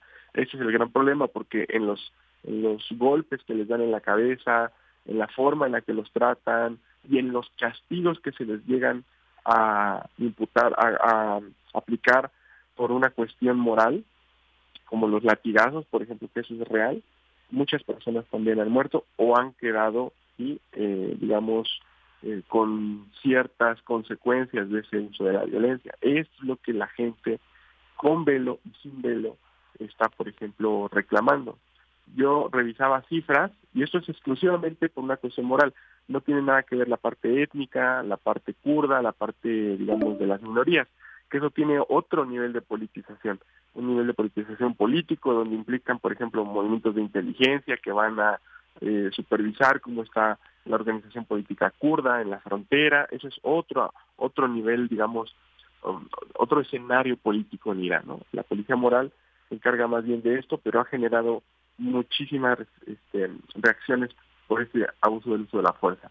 Em, revisaba cifras y decía eh, un eh, artículo de la revista británica de estudios sobre Medio Oriente del año 2020, 70% de la sociedad iraní, particularmente las mujeres, están a favor de que el uso del código de vestimenta, particularmente el hijab, sea totalmente optativo, sea libre.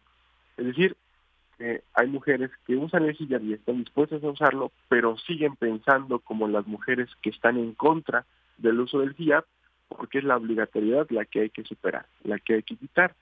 Y, en ese sentido es revelador porque ya no nada más estamos hablando de la brecha generacional, ¿no? De los jóvenes que nacieron eh, después de la revolución y que no experimentaron, ni siquiera conocieron a Khomeini, ¿no? A diferencia de los más eh, grandes de edad.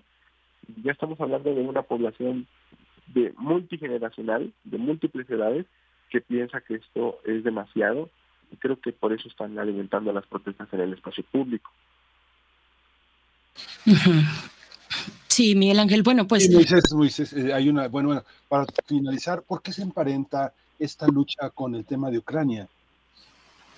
Bueno, porque cuando ocurren este tipo de movilizaciones en Irán, Venezuela, Cuba, o en el caso de lo que pasa en Rusia, cualquier insurrección social, los medios de comunicación, eh, generalmente estadounidenses, tienen la, digamos, eh, obligación en su línea editorial de envalentonar este tipo de insurrecciones para hacer notar que el modelo que ellos están políticamente también criticando pues ha fallado, ¿no? El caso iraní, el caso ruso, eh, y claro, cuando este tipo de cosas ocurre en Ucrania, cuando hay violación de derechos humanos en Ucrania, eh, esto no se visibiliza con tanta fuerza como se ha hecho ahora lo visibilizan los medios contrarios. Por ejemplo, los rusos visibilizan mucho lo que pasa en términos de Ucrania, en términos de violación de derechos humanos. Si uno ve un día el canal de televisión rusa por internet, por ejemplo, ustedes podrán ver eh, la serie de documentales que ellos han compilado a propósito de la violación de derechos humanos de las fuerzas ucranianas. Pues eso no pasa en los medios estadounidenses o aquí en México es muy eh, muy poco seguido. Y, y en eso estamos, en una cuestión en donde eh, la movilización popular pues está a expensas de un secuestro semántico de los medios y los estados que pueden secuestrar eso e instrumentalizarlo a su favor. Entonces, yo creo que por eso se está también eh, haciendo una comparación, porque eh, estamos en un momento en donde la guerra pues está también generando aliados y enemigos, ¿no? Entonces, los iraníes han decidido en estos últimos meses, pues, girar en la órbita rusa, al venderles drones a los rusos, este, al tener pláticas con ellos antes de ir a la mesa de negociación con Estados Unidos en la cuestión nuclear, por ejemplo, a tener mucha comunicación, porque pues ellos son los que los salvaron durante la época de las sanciones y no podrían hacer menos en este momento en donde Rusia necesita muchos aliados en su eh, guerra que está llevando con Ucrania, ¿no? Entonces es por eso, este Miguel Ángel. Pues Moisés Garduño, como siempre te agradecemos participar eh, aquí en Primer Movimiento, profesor de la Facultad de Ciencias Políticas y Sociales de la UNAM, especialista en estudios árabes e islámicos contemporáneos eh, y ojalá tengamos oportunidad de, de, seguir conversando contigo, ver cuáles son las consecuencias a un corto y mediano plazo de este movimiento de mujeres iraníes dentro y fuera de Irán también. Gracias Moisés Garduño, hasta pronto. Sí, muchas gracias, Berenice. Digo, todo lo que acabamos de decir, evidentemente no desestima el valor que se está generando en Irán y la centralidad que está teniendo la mujer, no como algo biológico, sino como sujeto emancipatorio, que eso es muy importante de visibilizar para seguir este, pero también otros temas donde la mujer también es central. Muchas gracias por la invitación. Gracias, gracias a ti. Hasta pronto, Moisés Garduño. 8 con 58 minutos. Miguel Ángel, vamos a ir con música para despedir esta hora y despedirnos de Radio Nicolaita. Nos iremos después al corte. ¿Qué, qué vamos a escuchar? Preludio de la verbena de la paloma de, Tomás Bretón. Vamos a escuchar eso.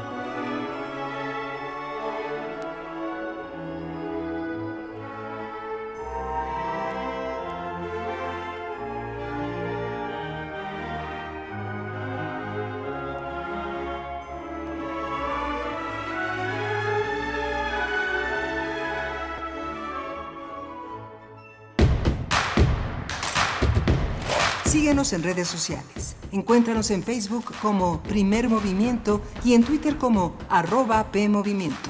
Hagamos comunidad.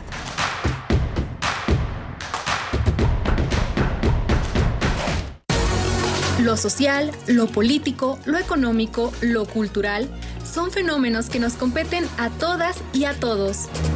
Nada debe sernos impuesto, porque tenemos una voz, una opinión, tenemos derecho a debate. Analiza lo que sucede en la sociedad en compañía de universitarios, juristas, especialistas y activistas. Con Diego Guerrero, los martes a las 16 horas por Radio UNAM. Experiencia Sonora. Las comunidades indígenas germinan conocimiento, maravilla y tradición. Son el México profundo, el presente donde hilan un collar de flores.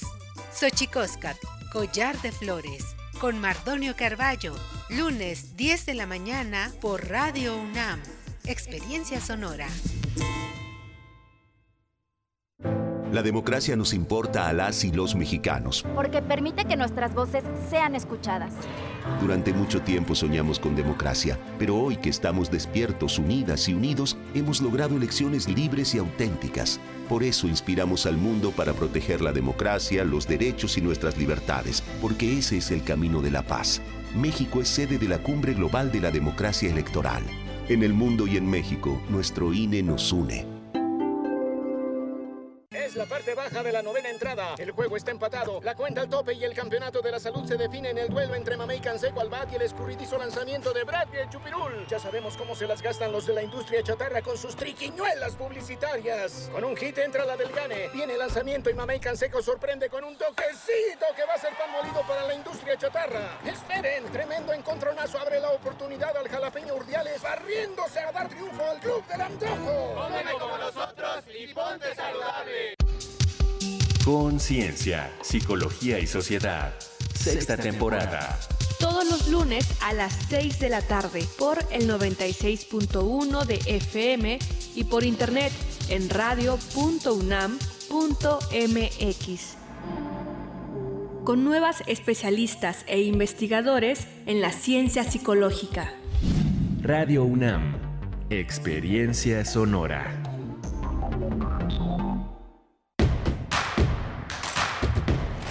Encuentra la música de primer movimiento día a día en el Spotify de Radio UNAM y agréganos a tus favoritos.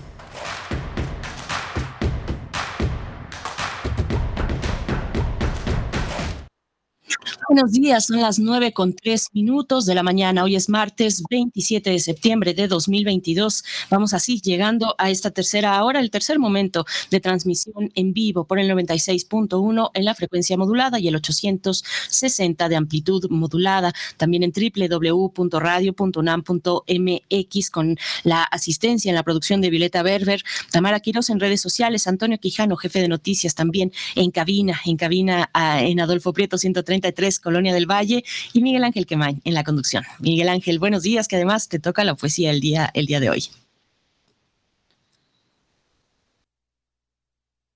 ¿Estás por acá, Miguel Ángel? ya, es que ya, ya te, te aventaste la poesía eh, hace, hace un... Perdón, ya, ya. Aquí Violeta, estás. Violeta, ya, ya funciona el Access, ya podemos, este, estoy conectado al Access, pero bueno, seguimos por aquí.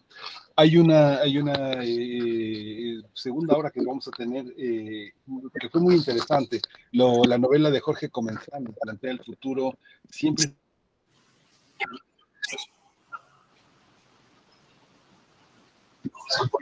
Caray, creo que, creo que te estamos perdiendo, Miguel Ángel. Hoy sí nos ha jugado pues malas bromas la, la tecnología. Eh, comentabas, Ya- ya estabas aquí. Aquí estás, querido. A ver, te escuchamos. Yo creo que estoy en las dos frecuencias. No, seguimos sin escucharte. Mira, ¿qué te parece si eh, arreglamos tu, tu canal eh, con, toda, con todo el apoyo de la producción en, en cabina y, y volvemos en un momentito más, mm, en un momento más contigo, en lo que ya Se mutea, se mutea el micrófono, pero ya En- está. ya está. Muy simple, pero se mutea. Hay, eh, no, quería comentar desde el principio del programa que eh, finalmente con todo esto que comentábamos sobre la participación de la ciudadanía en la marcha de Ayotzinapa el día de ayer, eh, la visita al Zócalo el fin de semana, hay una nota muy interesante de participación ciudadana. Finalmente las elecciones en Cuba eh, permitió la aprobación del Código de Familia, ese referéndum por las familias cubanas eh, que el, el gobierno cubano lanzó para, eh, para hacer posible que los matrimonios eh, de personas del mismo sexo sean posibles, que se, que se permita eh, el vientre subrogado, maternidad subrogada, es un avance muy importante. Mucha gente decía, eh, los cubanos tienen mucho miedo de participar, pero hubo una una, una flexibilidad enorme del gobierno cubano para permitir que el 66%, poco más del 66% de la población se acercara a las urnas y conquistara esta, esta cuestión democrática para la sociedad cubana. ¿Cómo lo, cómo lo viste, Berenice? Pues no lo vi, Miguel Ángel, me agarras un poco desprevenida, pero eh, pues es interesante e importante que lo pongas en esta, en este, en este momento. Así es que, pues lo que nos quieras comentar para el cierre de, de, de esa cuestión e, ir con, con, lo que viene, que, que, está interesante también. Bueno, después de la poesía necesaria, la mesa del día Mondiacult 2022, las universidades del mundo, políticas culturales y desarrollo de los países. Pero cuéntanos, por favor. Sí, bueno, fue, fue, muy importante porque eh, Cuba dice sí al matrimonio homosexual y a la gestación subrogada. El referéndum del Código de las Familias que se celebró este domingo y que el lunes ayer se iba a dar los resultados, recogieron un 66.87% de los votos a favor. La participación estuvo cerca del 74%, según lo que dijo el gobierno cubano. Y lo que me parece muy interesante de señalar también es si muchos de nuestros radioescuchas recuerdan la visita del presidente López Obrador a Cuba, ese larguísimo discurso en el que López Obrador muestra la necesidad de que eh, se haga un Estado cubano pensando desde la independencia de Cuba, desde todos los mártires que le dieron eh, identidad a este gran pueblo cubano hasta el gobierno de Canel. Una de las cosas que destacó al final el presidente López Obrador fue la necesidad de escuchar a la sociedad cubana, ¿no? No aplaudió la situación actual de Cuba, la situación ideológica, sí eh, se solidarizó de una manera muy importante con la crisis cubana que, se, que enfrenta la isla, la crisis económica, y que ahora eh, se amplía, eh, una crisis económica, pero en la que se amplían las libertades y la necesidad de escuchar a la sociedad cubana, la homosexualidad, el matrimonio de personas del mismo sexo, la posibilidad de adoptar niños para parejas del mismo sexo y la maternidad subrogada son conquistas eh, muy importantes para un cambio que, pues que yo creo que todo el mundo celebra en esta sociedad tan importante, tan valiente, tan fuerte como ha sido la sociedad cubana. Es una deuda histórica, Miguel Ángel, eh, si, si puedo leerlo bien, eh, una deuda histórica que tiene eh, pues la misma revolución cubana con las personas de la diversidad sexual. Y bueno, hay que repasar este tema a la luz además de las relaciones múltiples entre México y Cuba, por supuesto, en sus gobiernos, pero también una relación social, cultural muy importante que tenemos con, con la isla. Así es que bueno, pues ahí está, qué bueno que lo anotas. Y solamente comentar algunas, eh, bueno, lo que nos hacen llegar en redes sociales, la audiencia que participa, no todos participan y está bien, pero si nos sintonizan y nos escuchan, bueno, pues para nosotros eh, estaremos más que complacidos, pero siempre, siempre es importante eh, saber qué es lo que opinan. Nos dice Franz El caso dramático es el de Afganistán. Bueno, él está hablando de las protestas de mujeres en Irán. dice Franz Cafe, el caso dramático es el de Afganistán antes de que Estados Unidos armara y empoderara a los talibanes, parecido a Guanajuato, pero con armas, nos dice Franz Café. Bueno, pues eh, es que antes también, antes de lo que en Irán eh, se, se, llamó ese, ese momento de la revolución islámica en 1979, el, el, velo antes no era obligatorio, no siempre fue así, y ahora convive una sociedad, eh, pues una parte de la sociedad en plena modernidad con cuestiones religiosas muy estrictas. Así es que, bueno, también Oscar Usumakigo nos dice al grupo firme no lo conocía y eso que voy siempre en transporte público, pero esa letra que leyeron me da terror y eso que pasé la semana en la semana por un desaire. Bueno, ánimo, Oscar, desde acá, desde estos micrófonos. Eh, bueno, pues sus comentarios, Huehuetlacatl, también Jorge Leiva nos dice, buenos días, banda, excelente selección de temas esta mañana. Saludos a Mujeres, Energía y éxito a su webinario. Eh, extrañamos a Federico Navarrete, sí, caray, pues es que la distancia, hay un océano de distancia, él se encuentra en, en Inglaterra, pero bueno, ya nos guardará para una próxima ocasión el tema que tenía destinado a platicar, el de el totalitarismo británico, seguramente muy, muy interesante. Carmen Valencia también un saludo y dice que a ella le sorprendió ver las fotografías del Zócalo repleto como pocas veces. Dice, yo no conozco ese grupo y tenía curiosidad, pero con lo que leyó Miguel Ángel es suficiente para saber que no me interesa. Gracias, Carmen. Margeven, por último, dice por acá, me encantó la poesía de Miguel Ángel Quemain del grupo Firme. Bueno, pues era ahí este, una, una pequeña broma, pero pues, y continúa diciendo, y pues sí, sí, gusto culposo. Esa música es un reflejo de la sociedad actual que nos dice a los universitarios que tenemos mucho que hacer por nuestra sociedad. Gracias, Margeven. Miguel Ángel, pues ahí está, ahí está esta referencia que, los comentarios a la referencia y a la mención que hacías del el concierto de este grupo firme en el Zócalo Capitalino el domingo pasado, ¿no? Sí, justamente esta, esta, esta eh, vale la pena repasarlo. Tienen más de 70 canciones. Es un grupo de una, de una gran solidez tiene una, una enorme complejidad instrumental, eh, tiene un enorme profesionalismo a la hora de presentarse en masivos, porque son personas que están eh, muy cerca de la comunidad eh, latina en Estados Unidos. Los conciertos que se dan en la frontera pues requieren un instrumental, toneladas, toneladas de instrumentos de audio y de, y de video y de, de, la tecnología que permite dar esos conciertos que pueden tocar hasta tres horas, tres, cuatro horas. Es muy, muy este, mucha fuerza, mucha energía. Y lo vimos, lo vimos, es interesante.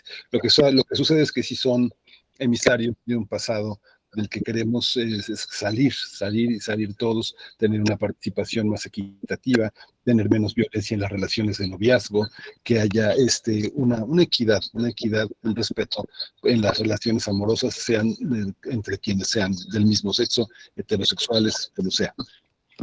Por supuesto, Miguel Ángel. Pues bueno, nos vamos, nos vamos a ir cuando son las nueve con doce con la poesía necesaria que está a tu cargo. Así es que te escuchamos. Vamos.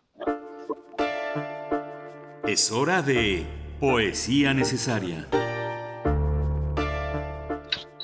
Hoy tenemos la poesía necesaria eh, para escuchar a Celso Duarte.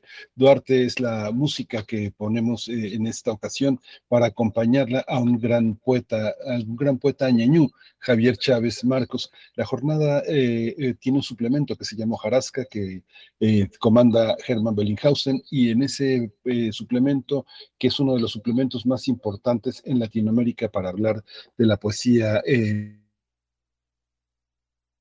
es muy interesante lo que ha hecho lo que ha hecho Bellinghausen y hoy se publica eh, de Jaime Chávez Marcos Poema del Alba. Lo vamos a acompañar con la música de Celso Duarte que estuvo en Transfrontera número 18, una de las experiencias de nuestra casa de estudios en el ámbito musical muy muy importante. Dice así: Despierto del amanecer envuelto en tus recuerdos, con mi sonrisa dibujada, colgada de la aurora, del escote de tus cielos. Despierto envuelto en el telar de las caricias que tus palabras entretejen e iluminan este mi hogar y mi persona. Soy la dicha de la estrella del amanecer festiva, de un día primaveral, mágico y ceremonioso. Soy falda de jade que rodea tu cintura. Por más que descobijen la distancia y las ocupaciones en nuestros tiempos, hemos aprendido a abordar afecto, cariño, amor y ensueños. Eh, añoro la virginidad de tu mirada traviesa cuando me despiertas y te escondes en la almohada, te esfumas con mi sueño, amanece en tu cuerpo y en mi cuerpo, y aunque no estás y la mañana es fría, tú serás el calor de mi día.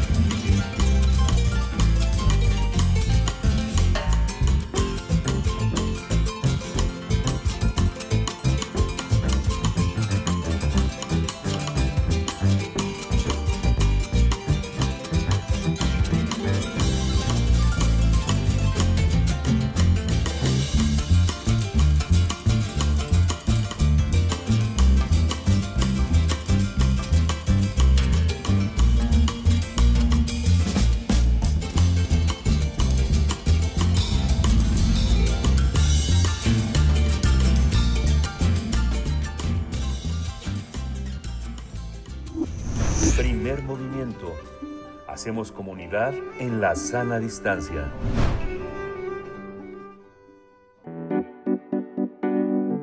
La mesa del día.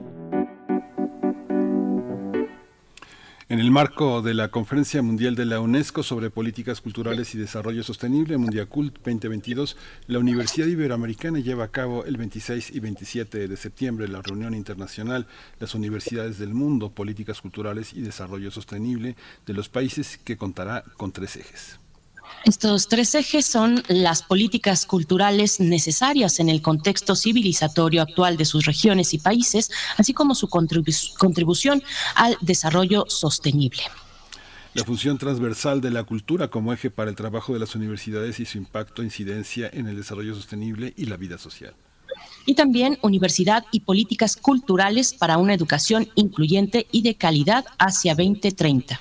Mundiacult 2022 busca ser un espacio de fomento a la cooperación multilateral y el debate político de sus conferencias históricas sobre políticas culturales. Y vamos a conversar esta mañana sobre la importancia de las políticas culturales y su contribución al desarrollo sostenible a propósito de la reunión internacional Mondiacult organizada por UNESCO. Nos acompaña con este propósito el doctor Alberto Soto Cortés, licenciado en Relaciones Internacionales, doctor en Gobierno y maestro en Teoría y Práctica de los Derechos Humanos en el marco de la Conferencia Mundial de la UNESCO sobre Políticas Culturales y Desarrollo Sostenible Mondiacult 2022. Es el encargado de la organización de los foros mundiales sobre políticas culturales. Doctor Alberto Soto Cortés, bienvenido a Primer Movimiento. Muy buenos días y gracias por estar esta mañana. Muy buenos días, ¿cómo están ustedes? Hola, eh, muy bien, muy bien, Alberto Soto. ¿Cómo, eh, ¿Cómo entender el papel de México en el marco de estas eh, conferencias que involucran a tantos países y a tantos participantes? ¿Cómo estamos en ese, en ese territorio? ¿Hay una política cultural distinta a las anteriores en el marco de la cuarta transformación en México? Creo que, gracias por la, por la pregunta, creo que estamos en, en un proceso de varias décadas donde justamente por el carácter multicultural que tiene este país, es que hemos estado buscando una alternativa a los modelos tradicionales eh, que miran a la cultura como si fuera una pues una unidad que, que, caracteriza a todos los individuos, a todos los ciudadanos. Entonces creo que, que, no se puede hablar de, de, algo distinto, sino de un proceso, un proceso no iniciado eh, por este gobierno, sino eh, justamente desde la primera edición de Mundial Cult en el 82 eh, es que pues se ha estado trabajando en una definición de políticas culturales diferentes. Gracias, eh, doctor Alberto Soto. Bueno, es que es eso, mencionar que la primera conferencia fue en México en 1982. ¿Qué significa mirar hacia atrás y vernos ahora en este presente con respecto a las políticas de, de, de cuestiones culturales? Pues creo que en el 82 estábamos pensando en que el Estado era el que tenía toda esta responsabilidad de definir cuál era la ruta a seguir. Y del 82 al 2022 es más bien una mirada donde queremos posicionarnos como ciudadanos en la definición de esas políticas, de esas rutas, y, actualmente pensando en que la cultura es fundamental y necesaria para el desarrollo sostenible. Si, si no se fomenta eh, e, el ámbito cultural, este, va a ser imposible. Aún con crecimiento económico no vamos a alcanzar un desarrollo que eh, impacte a la población en términos generales. Digamos que eh, en términos de políticas eh, culturales hay una parte que a veces se confunde, Alberto, que es eh, por una parte las acciones de gobierno sobre alrededor de la cultura y su impacto en la población y por otra parte el desarrollo artístico. El desarrollo artístico, pues ahora sí que pésele a quien le pese, el país sigue adelante en ese en ese sentido, ¿no? A pesar de que faltan apoyos, de que faltan que hay una reducción notable en los presupuestos, en las oportunidades, de todas maneras los artistas siguen siendo, teniendo un papel muy importante en el orbe. Pero en materia de políticas culturales, ¿a quién, el Estado, a quién protege en términos de políticas culturales y qué es lo que, cómo, cómo se, cómo se hermana con el tema de la educación? Política cultural y educación van por separado, van de la mano. ¿Cuál es la concepción que se tiene en el caso de México? van completamente de la mano. Eh, educación, la educación, ya sea formal o, o la llamada educación informal, es parte justamente de la construcción cultural de las personas. Entonces no se puede disociar. Eh, e, esto eh, en algún momento ha generado muchísimos debates y se ha pensado la necesidad de diferenciar educación y cultura sencillamente por una razón administrativa para para pues abrir digamos otras perspectivas y lograr el fomento de ciertas manifestaciones o de ciertas prácticas. Pero pero fundamentalmente es parte de lo mismo y, y eso nos o más bien eso significa que eh, que tanto la educación eh, tiene que tener un lugar en las políticas culturales como también necesariamente los otros ámbitos del ser o del quehacer humano. Doctor Soto Cortés, a mí me gustaría regresar un poquito, eh, pedirle, pues para las personas que en la audiencia que tal vez no tengan un referente muy concreto, ¿Qué, es Mondiacult? ¿Qué es Mondiacult? ¿Qué, ¿Qué relevancia tiene un foro como este organizado por UNESCO? ¿Cómo están organizados estos foros mundiales? Eh, ¿Cuál es la parte que hace pues las universidades del mundo en un foro como este? Muy bien, Mondiacult es un foro de ministras y ministros de cultura que está siendo convocada por UNESCO a petición del gobierno federal mexicano que hizo extendió esa invitación. Y entonces lo que en esta ocasión es diferente a otras reuniones de ministras y ministros es que se convocó a diferentes sectores a, a hacer discusiones que de alguna manera generaran estos insumos para los diferentes ministerios. Cuestión que me a mí me parece que es eh, extraordinaria porque entonces las universidades, en este caso, nos hemos reunido para, para discutir cómo nosotros abonamos desde nuestro quehacer eh, cotidiano justamente a fortalecer el proyecto de cultura para generar ese desarrollo sostenible que el mundo está reclamando. Entonces, hubo muchas reuniones, esta de universidades es una más, y a partir del día miércoles se hace esta reunión de ministros que se llevarán justamente las conclusiones de los diferentes sectores que, que tuvimos eh, pues estos parámetros de discusión.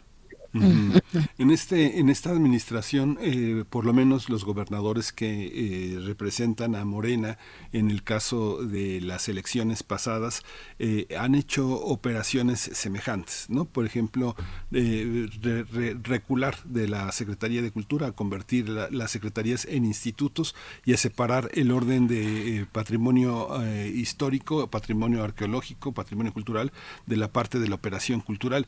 Esto, ¿cómo lo observan? ¿Cómo, cómo, cómo estamos en relación a las operaciones en el orbe, en América Latina, en otros estados que no son de Morena?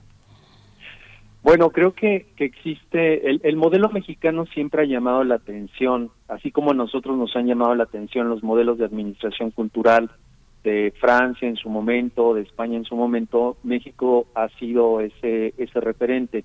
Eh, creemos fundamentalmente que tiene que existir una, una mirada distinta que va que va a transformar justamente eh, e, estos preceptos de la administración pública.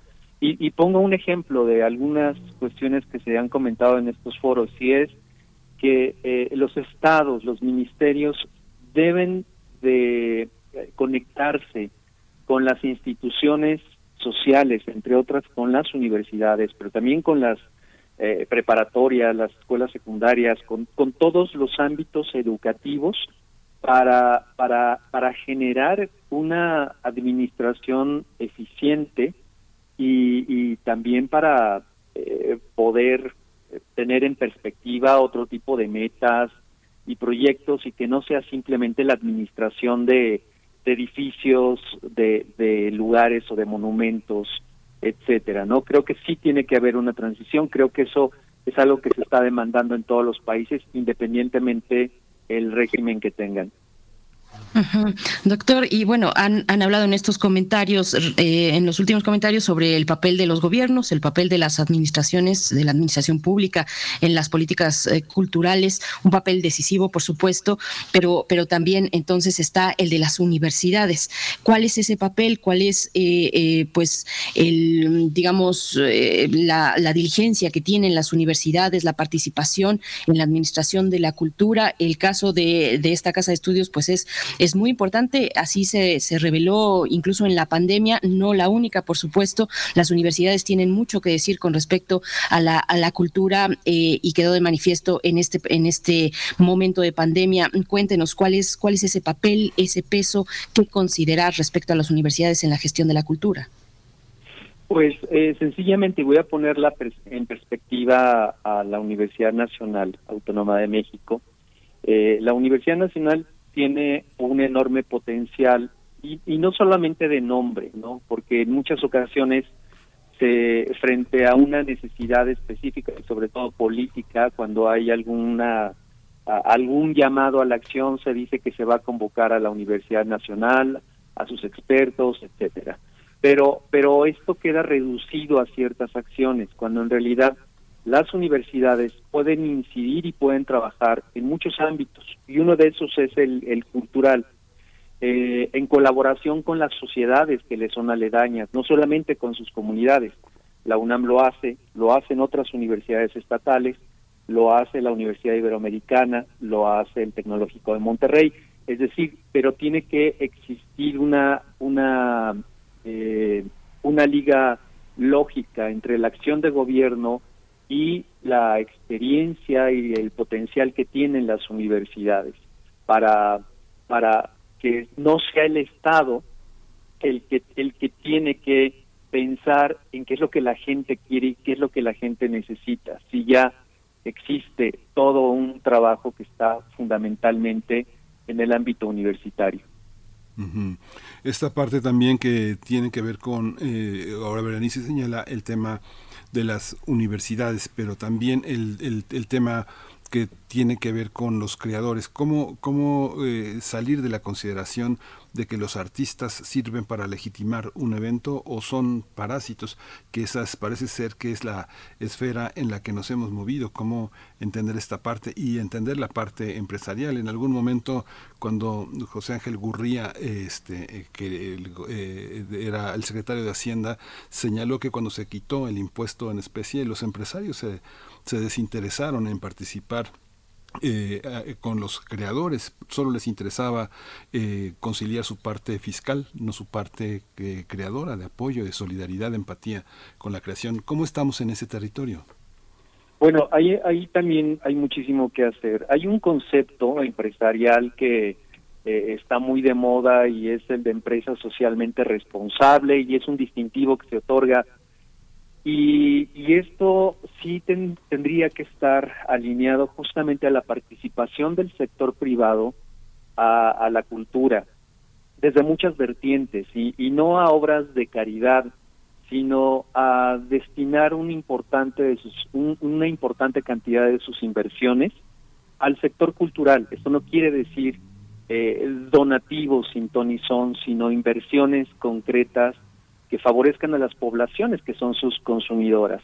Y, y el Estado aquí también puede ser un interlocutor para lograr eh, eso, y no solamente desde la perspectiva fiscal. Este también es un trabajo que al menos en América Latina se tiene que, que favorecer como una alternativa a, a, a, lo que es la dotación de presupuestos para, para el sector cultura. Y, y pues puede que existan artistas que estén alineados a, los ámbitos públicos y sean alguna especie de propagandistas, pero pues no creo que esto represente ni el punto uno por ciento, ¿no? De lo que es el universo de creadores. Doctor, y, hay, hay, que distinguir, hace un momento que usted eh, hacía mención de las universidades de los estados y también mencionaba a eh, universidades privadas, hay, hay que distinguir, hay un sesgo, hay una particularidad en torno a universidades públicas y universidades privadas cuando hablamos de política cultural. No, definitivamente no. Y, y, voy a nada más hacer una distinción porque de repente todo lo vemos como, como blanco o negro y las universidades privadas tienen una enorme diversidad de objetivos y metas. La iberoamericana tiene una función social, eh, esa fue su razón y, bueno, pues hay muchas eh, características que, eh, que la pueden diferenciar de otras. Esto no quiere decir que sea la única, hay muchas otras universidades privadas que tienen ese carácter social hay universidades públicas que están perfectamente orientadas a, al trabajo con sus comunidades, con sus estados, con sus localidades, otras pues prácticamente están ensimismadas, entonces sí, sí creo que debemos de entender que existen instituciones muy comprometidas y yo les puedo comentar que, por ejemplo, eh, en estos foros universitarios hemos tenido la participación de escuelas normales que generalmente quedan a, la deriva o al margen de, de, universidades que son quizás pequeñas en cuanto al número de matrícula, algunas otras inmensas, como la UNAM, eh, pero que justamente eh, vemos que hay puntos de conexión muy concretos cuando se trata de, de discutir sobre políticas culturales y quieren, quieren estar en esa discusión y pues tienen toda, todo, todo el derecho de ser partícipes junto con las grandes universidades. Hay otra parte también, Alberto, que tiene que ver eh, con un elemento. Hace 20 años, 22 años, eh, el Conaculta, el de Fox, eh, le dio un cuarto, un cuarto, un cuarto ahí en la, su oficina de Arenal a una oficina que llamó Turismo y Cultura. tenemos esta vinculación de turismo cultural, entendido como una visión de, de, patrimonio, de interacción de las múltiples culturas que nos integran. No sé si uno ve, por ejemplo, la Guide Blue de, que utilizan ciertos visitantes, ciertos turistas franceses para observar a México, nos damos cuenta de que hay un patrimonio que, este, que es bastante distinto de la guía du Routard, que es, eh, por, por, decir, dos guías, ¿no? Hay otras guías, el Lonely Planet tiene otras guías, pero esa visión particular de, de México desde el turismo cultural parece que la tienen más fuera de México que dentro de México. ¿Tú cómo lo ves? Bueno, hay, hay una tendencia en los países a generar una imagen positiva eh, al estilo parque temático. Eh, esto lo discutíamos informalmente hace un par de días cuando eh, estábamos planteando que algunos de los visitantes que vinieron justo al foro de universidades o vienen ministras y ministros a, pues al foro de Mondiacult y donde la oportunidad que tienen es de, de recorrer y visitar ciertos lugares y utilizar justamente las guías y, y la impresión que, que se lleven y que construyen pues es el de un México uh, falso, ¿no? incompleto o, parcial, solamente observando lo lindo y lo, lo que parece peculiar y característico. Entonces yo sí creo que en el ámbito de, de políticas culturales tiene que eh, desprenderse un poco de esta, de esta inercia empresarial, que está muy bien que alguien la haga, eh, a fin de cuentas son recursos, es trabajo y todo lo demás, pero aquello que se vende como cultura no necesariamente eh, es cultura, es decir, eh, se vende la imagen de, de algo exótico que nos llama la atención para que consumamos, pero no necesariamente es la caracterización cultural de una nación. Y en ese sentido, doctor, ¿cómo, cómo acercarnos desde las universidades a, a, una cultura pues mucho más amplia, que es la que se genera en las comunidades, en la vida cotidiana de las comunidades?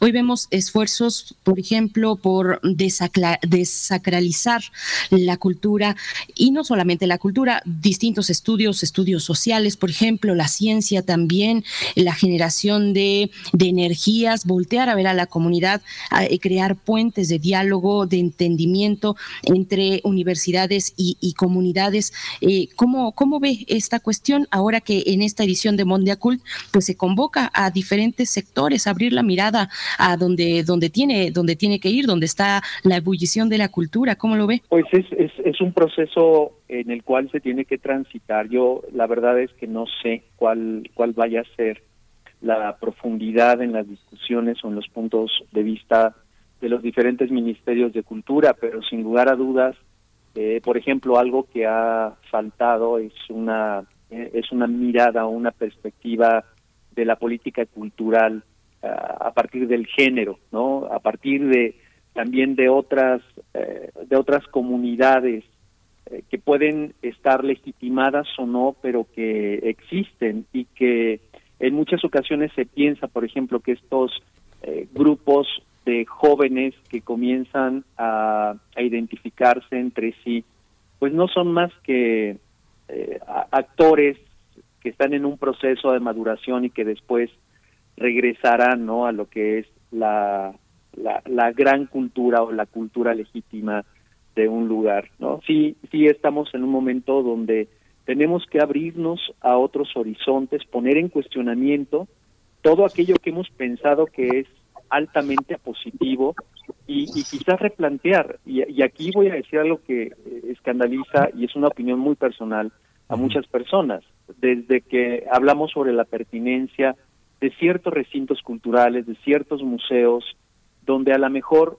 eh, tenemos que pasar esa inercia y tenemos que dejar también que surjan otro tipo de organizaciones o instituciones que satisfagan justamente a las poblaciones en términos culturales. Sí. Bueno, Alberto, se nos acercamos al final, pero fíjate que hay una parte que me, me, llama mucho la atención. Yo veo a los funcionarios culturales, no solo de México, pero usando ropa tradicional, ropa de artesanos mexicanos, de grandes tejedoras, pero en términos internacionales se está haciendo algo para frenar el tema del copy, eh, de, la, de las copias eh, que se comercializan por empresas como Adidas, como Nike, como sus tenis, sus tenis y sus eh, sudaderas y todo con eh, emblemas de artesanos mexicanos que tienen una autoría eh, que, es de nuestro país. Hay algo que se avance a nivel internacional. Pasa lo mismo con Perú, pasa lo mismo con los bolivianos, con los ecuatorianos, con los colombianos, en Centroamérica. ¿Cómo frenar a esta voracidad de las empresas? ¿Hay mecanismos internacionales que nos ayuden a frenarlos? Pues eh, definitivamente, aunque hay una protección de los patrimonios intangibles, esto queda siempre a merced de la interpretación de hasta dónde es legítimo, ya que la, el desarrollo de la humanidad pues ha sido fundamentalmente en, un esquema de, de, compartir, de repetir, y, y, entiendo perfectamente que el planteamiento no va por ahí, sino se trata de, de este eh, trabajo ya realizado por una comunidad o una legitimidad que tiene un ámbito como puede ser las comunidades indígenas asociadas siempre a valores, a, valores de familia, a valores de trabajo, a valores de honestidad, a valores de, de, una imaginación que quizás no existe en otros lugares y esto se retoma. Eh, justamente, eh, pues una de las críticas tiene que ver con esto de los uniformes de deportes, que, que el propio Estado quizás primero mirando hacia, hacia estos robos, eh, critica y después promueve por otra parte. Yo creo que estamos muy lejos, muy lejos de poder encontrar cómo enaltecer o cómo dar a conocer o cómo compartir sin que eh, esto demerite a las comunidades creadoras. Pues muchas gracias, eh, Alberto Soto Cortés, doctor eh, encargado de la organización de los foros mundiales sobre políticas culturales en el marco de esta conferencia mundial de la UNESCO sobre políticas culturales y desarrollo sostenible Mondiacult 2022. El, el día de ayer y hoy, 27 de septiembre, en la Universidad Iberoamericana en Ciudad de México se dará, eh, tendrá lugar esta reunión internacional, las universidades del mundo, políticas culturales y desarrollo sostenible de los países. Muchas gracias, doctor Soto Cortés, por esta participación. Muchísimas gracias, excelente día. Muchas gracias. Vamos a ir con música brevemente antes de nuestra siguiente información. Es el Preludio de La Revoltosa de Ruperto Chapi, también del siglo XIX. Fue compuesta y se interpretó por primera vez en 1897 bajo la batuta del propio compositor. Vamos a oír.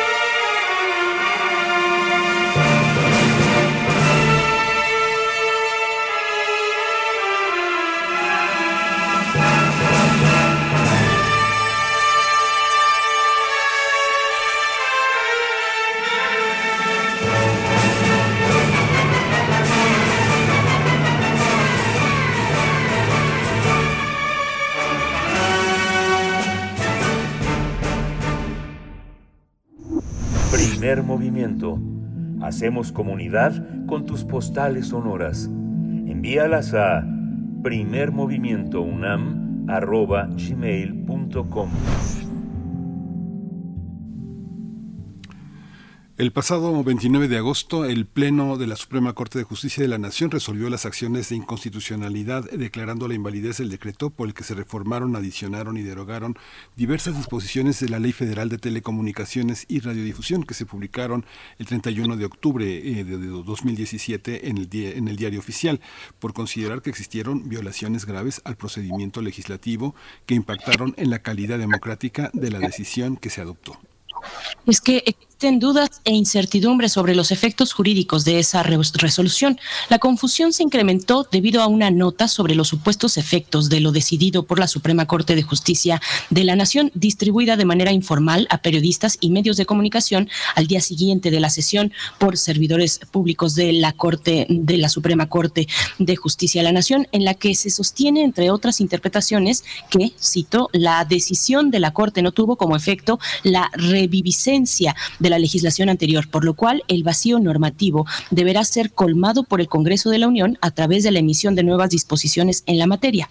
Termina la cita. Y bueno, a pesar de que durante la sesión los ministros y ministras no votaron en ese sentido, como consta en los registros públicos. Y bueno, el día de eh, eh, las organizaciones de la sociedad civil presentaron ante la Suprema Corte un escrito en el que se solicita aclarar en el engrose de dicha sentencia el marco jurídico que se aplicará respecto a los derechos de las audiencias. Y por eso está con nosotros hoy eh, Laura Martínez, que es parte del Comité de Investigación de la Asociación Mexicana de Defensa de las Audiencias y es defensora de las audiencias encargada del IMER. Bienvenida, Laura Martínez. Buenos días. Hola, ¿qué tal? Muy buenos días y muchas gracias por la invitación para estar en Radio UNAM. Gracias. Gracias, Laura Martínez, bienvenida. Pues bueno, ¿cuál es, cuál es el sentido de este comunicado que acabamos de reseñar que, que lanzan eh, tanto organizaciones como la Asociación Mexicana de Defensorías de Audiencias, eh, artículo 19, em, también el centro, la, red, bueno, la R3D, la Red de Defensa de los Derechos Digitales, además de personas defensoras y académicas? Eh, ¿Cuál es el sentido de este comunicado? El sentido de este comunicado justamente es que la Corte ya está casi a un mes que tuvo esa resolución acerca de, las reformas de 2017 de la Ley Federal de Telecomunicaciones y Radiodifusión y no nos queda claro que de qué manera se van a comprometer a garantizar o a fortalecer los derechos de las audiencias en la medida en que em, eso hay una suerte de, de vacío de decir, ok, si la resolución de la Corte no va de inmediato a que se entre en validez entera el texto de 2014, es decir, el texto original, entonces, ¿qué sí pasa? Quiso decir la Suprema Corte el 29 de agosto para que no tengamos esta incertidumbre sobre qué va a ocurrir con los derechos de las audiencias. Sobre todo porque a la Corte, la Suprema Corte de Justicia de la Nación, al todavía no dar ese engrose, pues no se puede dar el siguiente paso a qué sí debería hacer el legislativo con estas reformas del 2017 que fueron derogadas. Y eso también es muy peligroso porque dos o tres días después de la resolución del 29 de agosto, por ahí también circuló un comunicado, en este momento ya no tengo presencia de Cámara de Diputados o, o del Congreso en general, en donde prácticamente decían que se invalidaba todo lo que decía la Ley Federal de Telecomunicaciones y Radiodifusión en materia de derechos de las audiencias y que había que prácticamente volver a legislar, lo cual no queda claro eh, lo que fue la resolución del 29 de agosto y eso sería muy peligroso porque sería un retroceso al reconocimiento de los derechos de las audiencias en la ley. Entonces es muy importante que eso nos lo aclaren, qué quiso decir la Suprema Corte y en consecuencia que el Poder Legislativo actúe con plena autonomía, pero ya teniendo la claridad y también para las personas que somos defensoras de las audiencias y asociaciones que velan por el derecho a la información, tengamos claro de cuál va a ser el, el Estado. ¿A quién beneficia esta confusión? Esta confusión beneficia a las personas y a los particulares y a las empresas que siempre han estado en contra de la regulación de medios de comunicación que le llaman a que todo tipo de regulación es censura que desvirtúan los derechos de las audiencias diciendo que es una especie de control de, y de también de censores y de censura por parte del gobierno, cosa que no tiene nada que ver. Si alguien tuviese la curiosidad de revisar la Ley Federal de Telecomunicaciones y Radiodifusión, verán que el apartado del artículo 256 al 261 en ningún momento se habla de una interferencia gubernamental, por el contrario, se le empodera a las audiencias y se les reconoce por primera vez que tienen derechos. Entonces, beneficia a todas estas personas que desde 2014 no se han comprometido a garantizar y en que siquiera sus audiencias, que son la mayoría que les escuchan en este país, los medios, los concesionarios comerciales, conozcan que tienen derechos y que el medio de comunicación tiene responsabilidad social con ellos.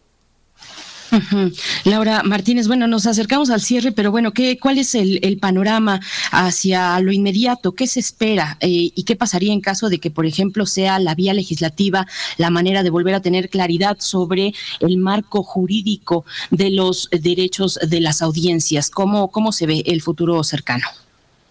Eh, se ve como una moneda en el aire.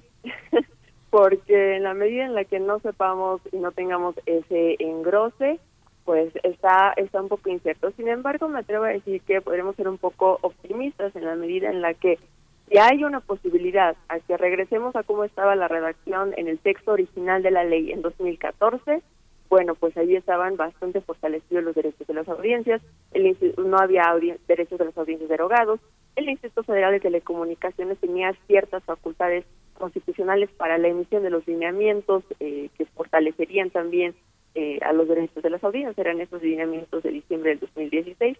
Y eh, otro asunto que eh, sería importante destacar aquí en esto que, se espera es que mm, no podría haber una medida regresiva en la medida en que los derechos de las audiencias forman parte del derecho humano a la información y de la libertad de expresión. Estos son derechos que el Estado mexicano garantiza y consagra en los artículos sexto y séptimo constitucional y en la medida en la que son derechos humanos deben comprometerse a un principio de progresividad, o sea, que no podrían quedar eliminados los derechos de las audiencias en la medida en la que estarían siendo regresivos eh, hacia un derecho humano. Eso es lo que lo que vemos desde todas estas organizaciones de la sociedad civil, desde las personas defensoras de las audiencias y esperamos que las medidas no sean regresivas.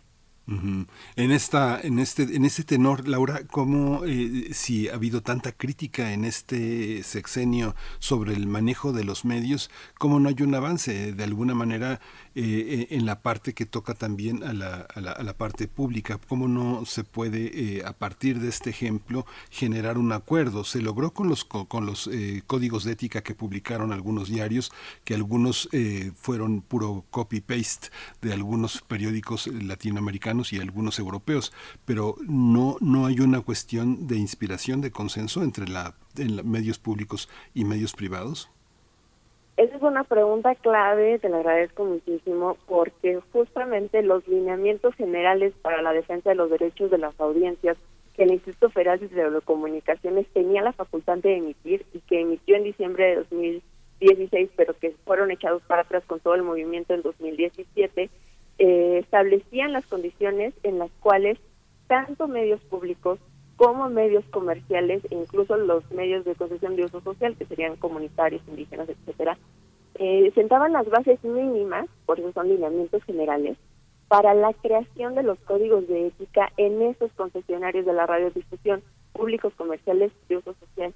Entonces, esos lineamientos, el hecho de que no los tengamos, pues sentaban el piso relativamente parejo para la emisión de esos códigos de ética y que supiéramos con letra muy clara a qué sí se comprometían los concesionarios con la defensa, la promoción y la garantía de los derechos de las audiencias. La contrarreforma de 2017 hizo, modificó ese párrafo del artículo 256 y en donde el Instituto Federal de Telecomunicaciones iba se iban a registrar los códigos de ética al IFT y el IFT iba a decir, ok, el código de ética dice compromete con los derechos de las audiencias, de acuerdo con lo que dice la ley, de acuerdo con lo que dicen los dinámicos generales, palomita verde, ¿no?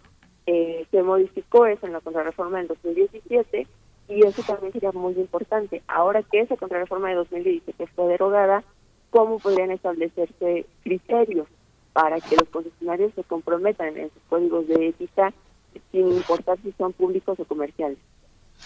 Bien, pues nos vamos a, mantener eh, atentos, atentas, por supuesto, desde este espacio. Agradecemos mucho esta participación. Laura Martínez, defensora de las audiencias en el IMER, nuestro querido IMER, encargada del Comité de Investigación de la AMDA, la Asociación Mexicana de Defensorías de Audiencias. Muchas gracias. Muchas gracias a ustedes por esta entrevista.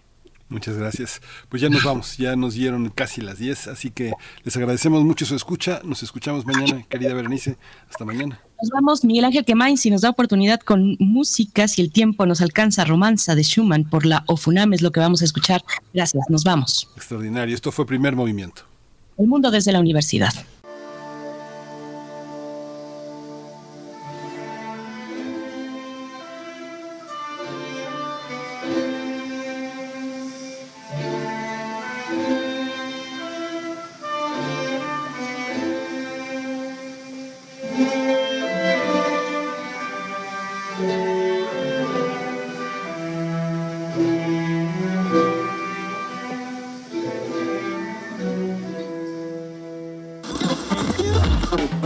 Radio UNAM presentó Primer Movimiento. El mundo desde la universidad. Con Berenice Camacho y Miguel Ángel Gemain en la conducción. Rodrigo Aguilar y Violeta Berber, producción. Antonio Quijano y Patricia Zavala, noticias. Miriam Trejo, coordinación de invitados. Tamara Quirós, redes sociales. Arturo González, operación técnica. Locución, Tessa Uribe y Juan Staca. Quédate en sintonía con Radio UNAM. Experiencia sonora.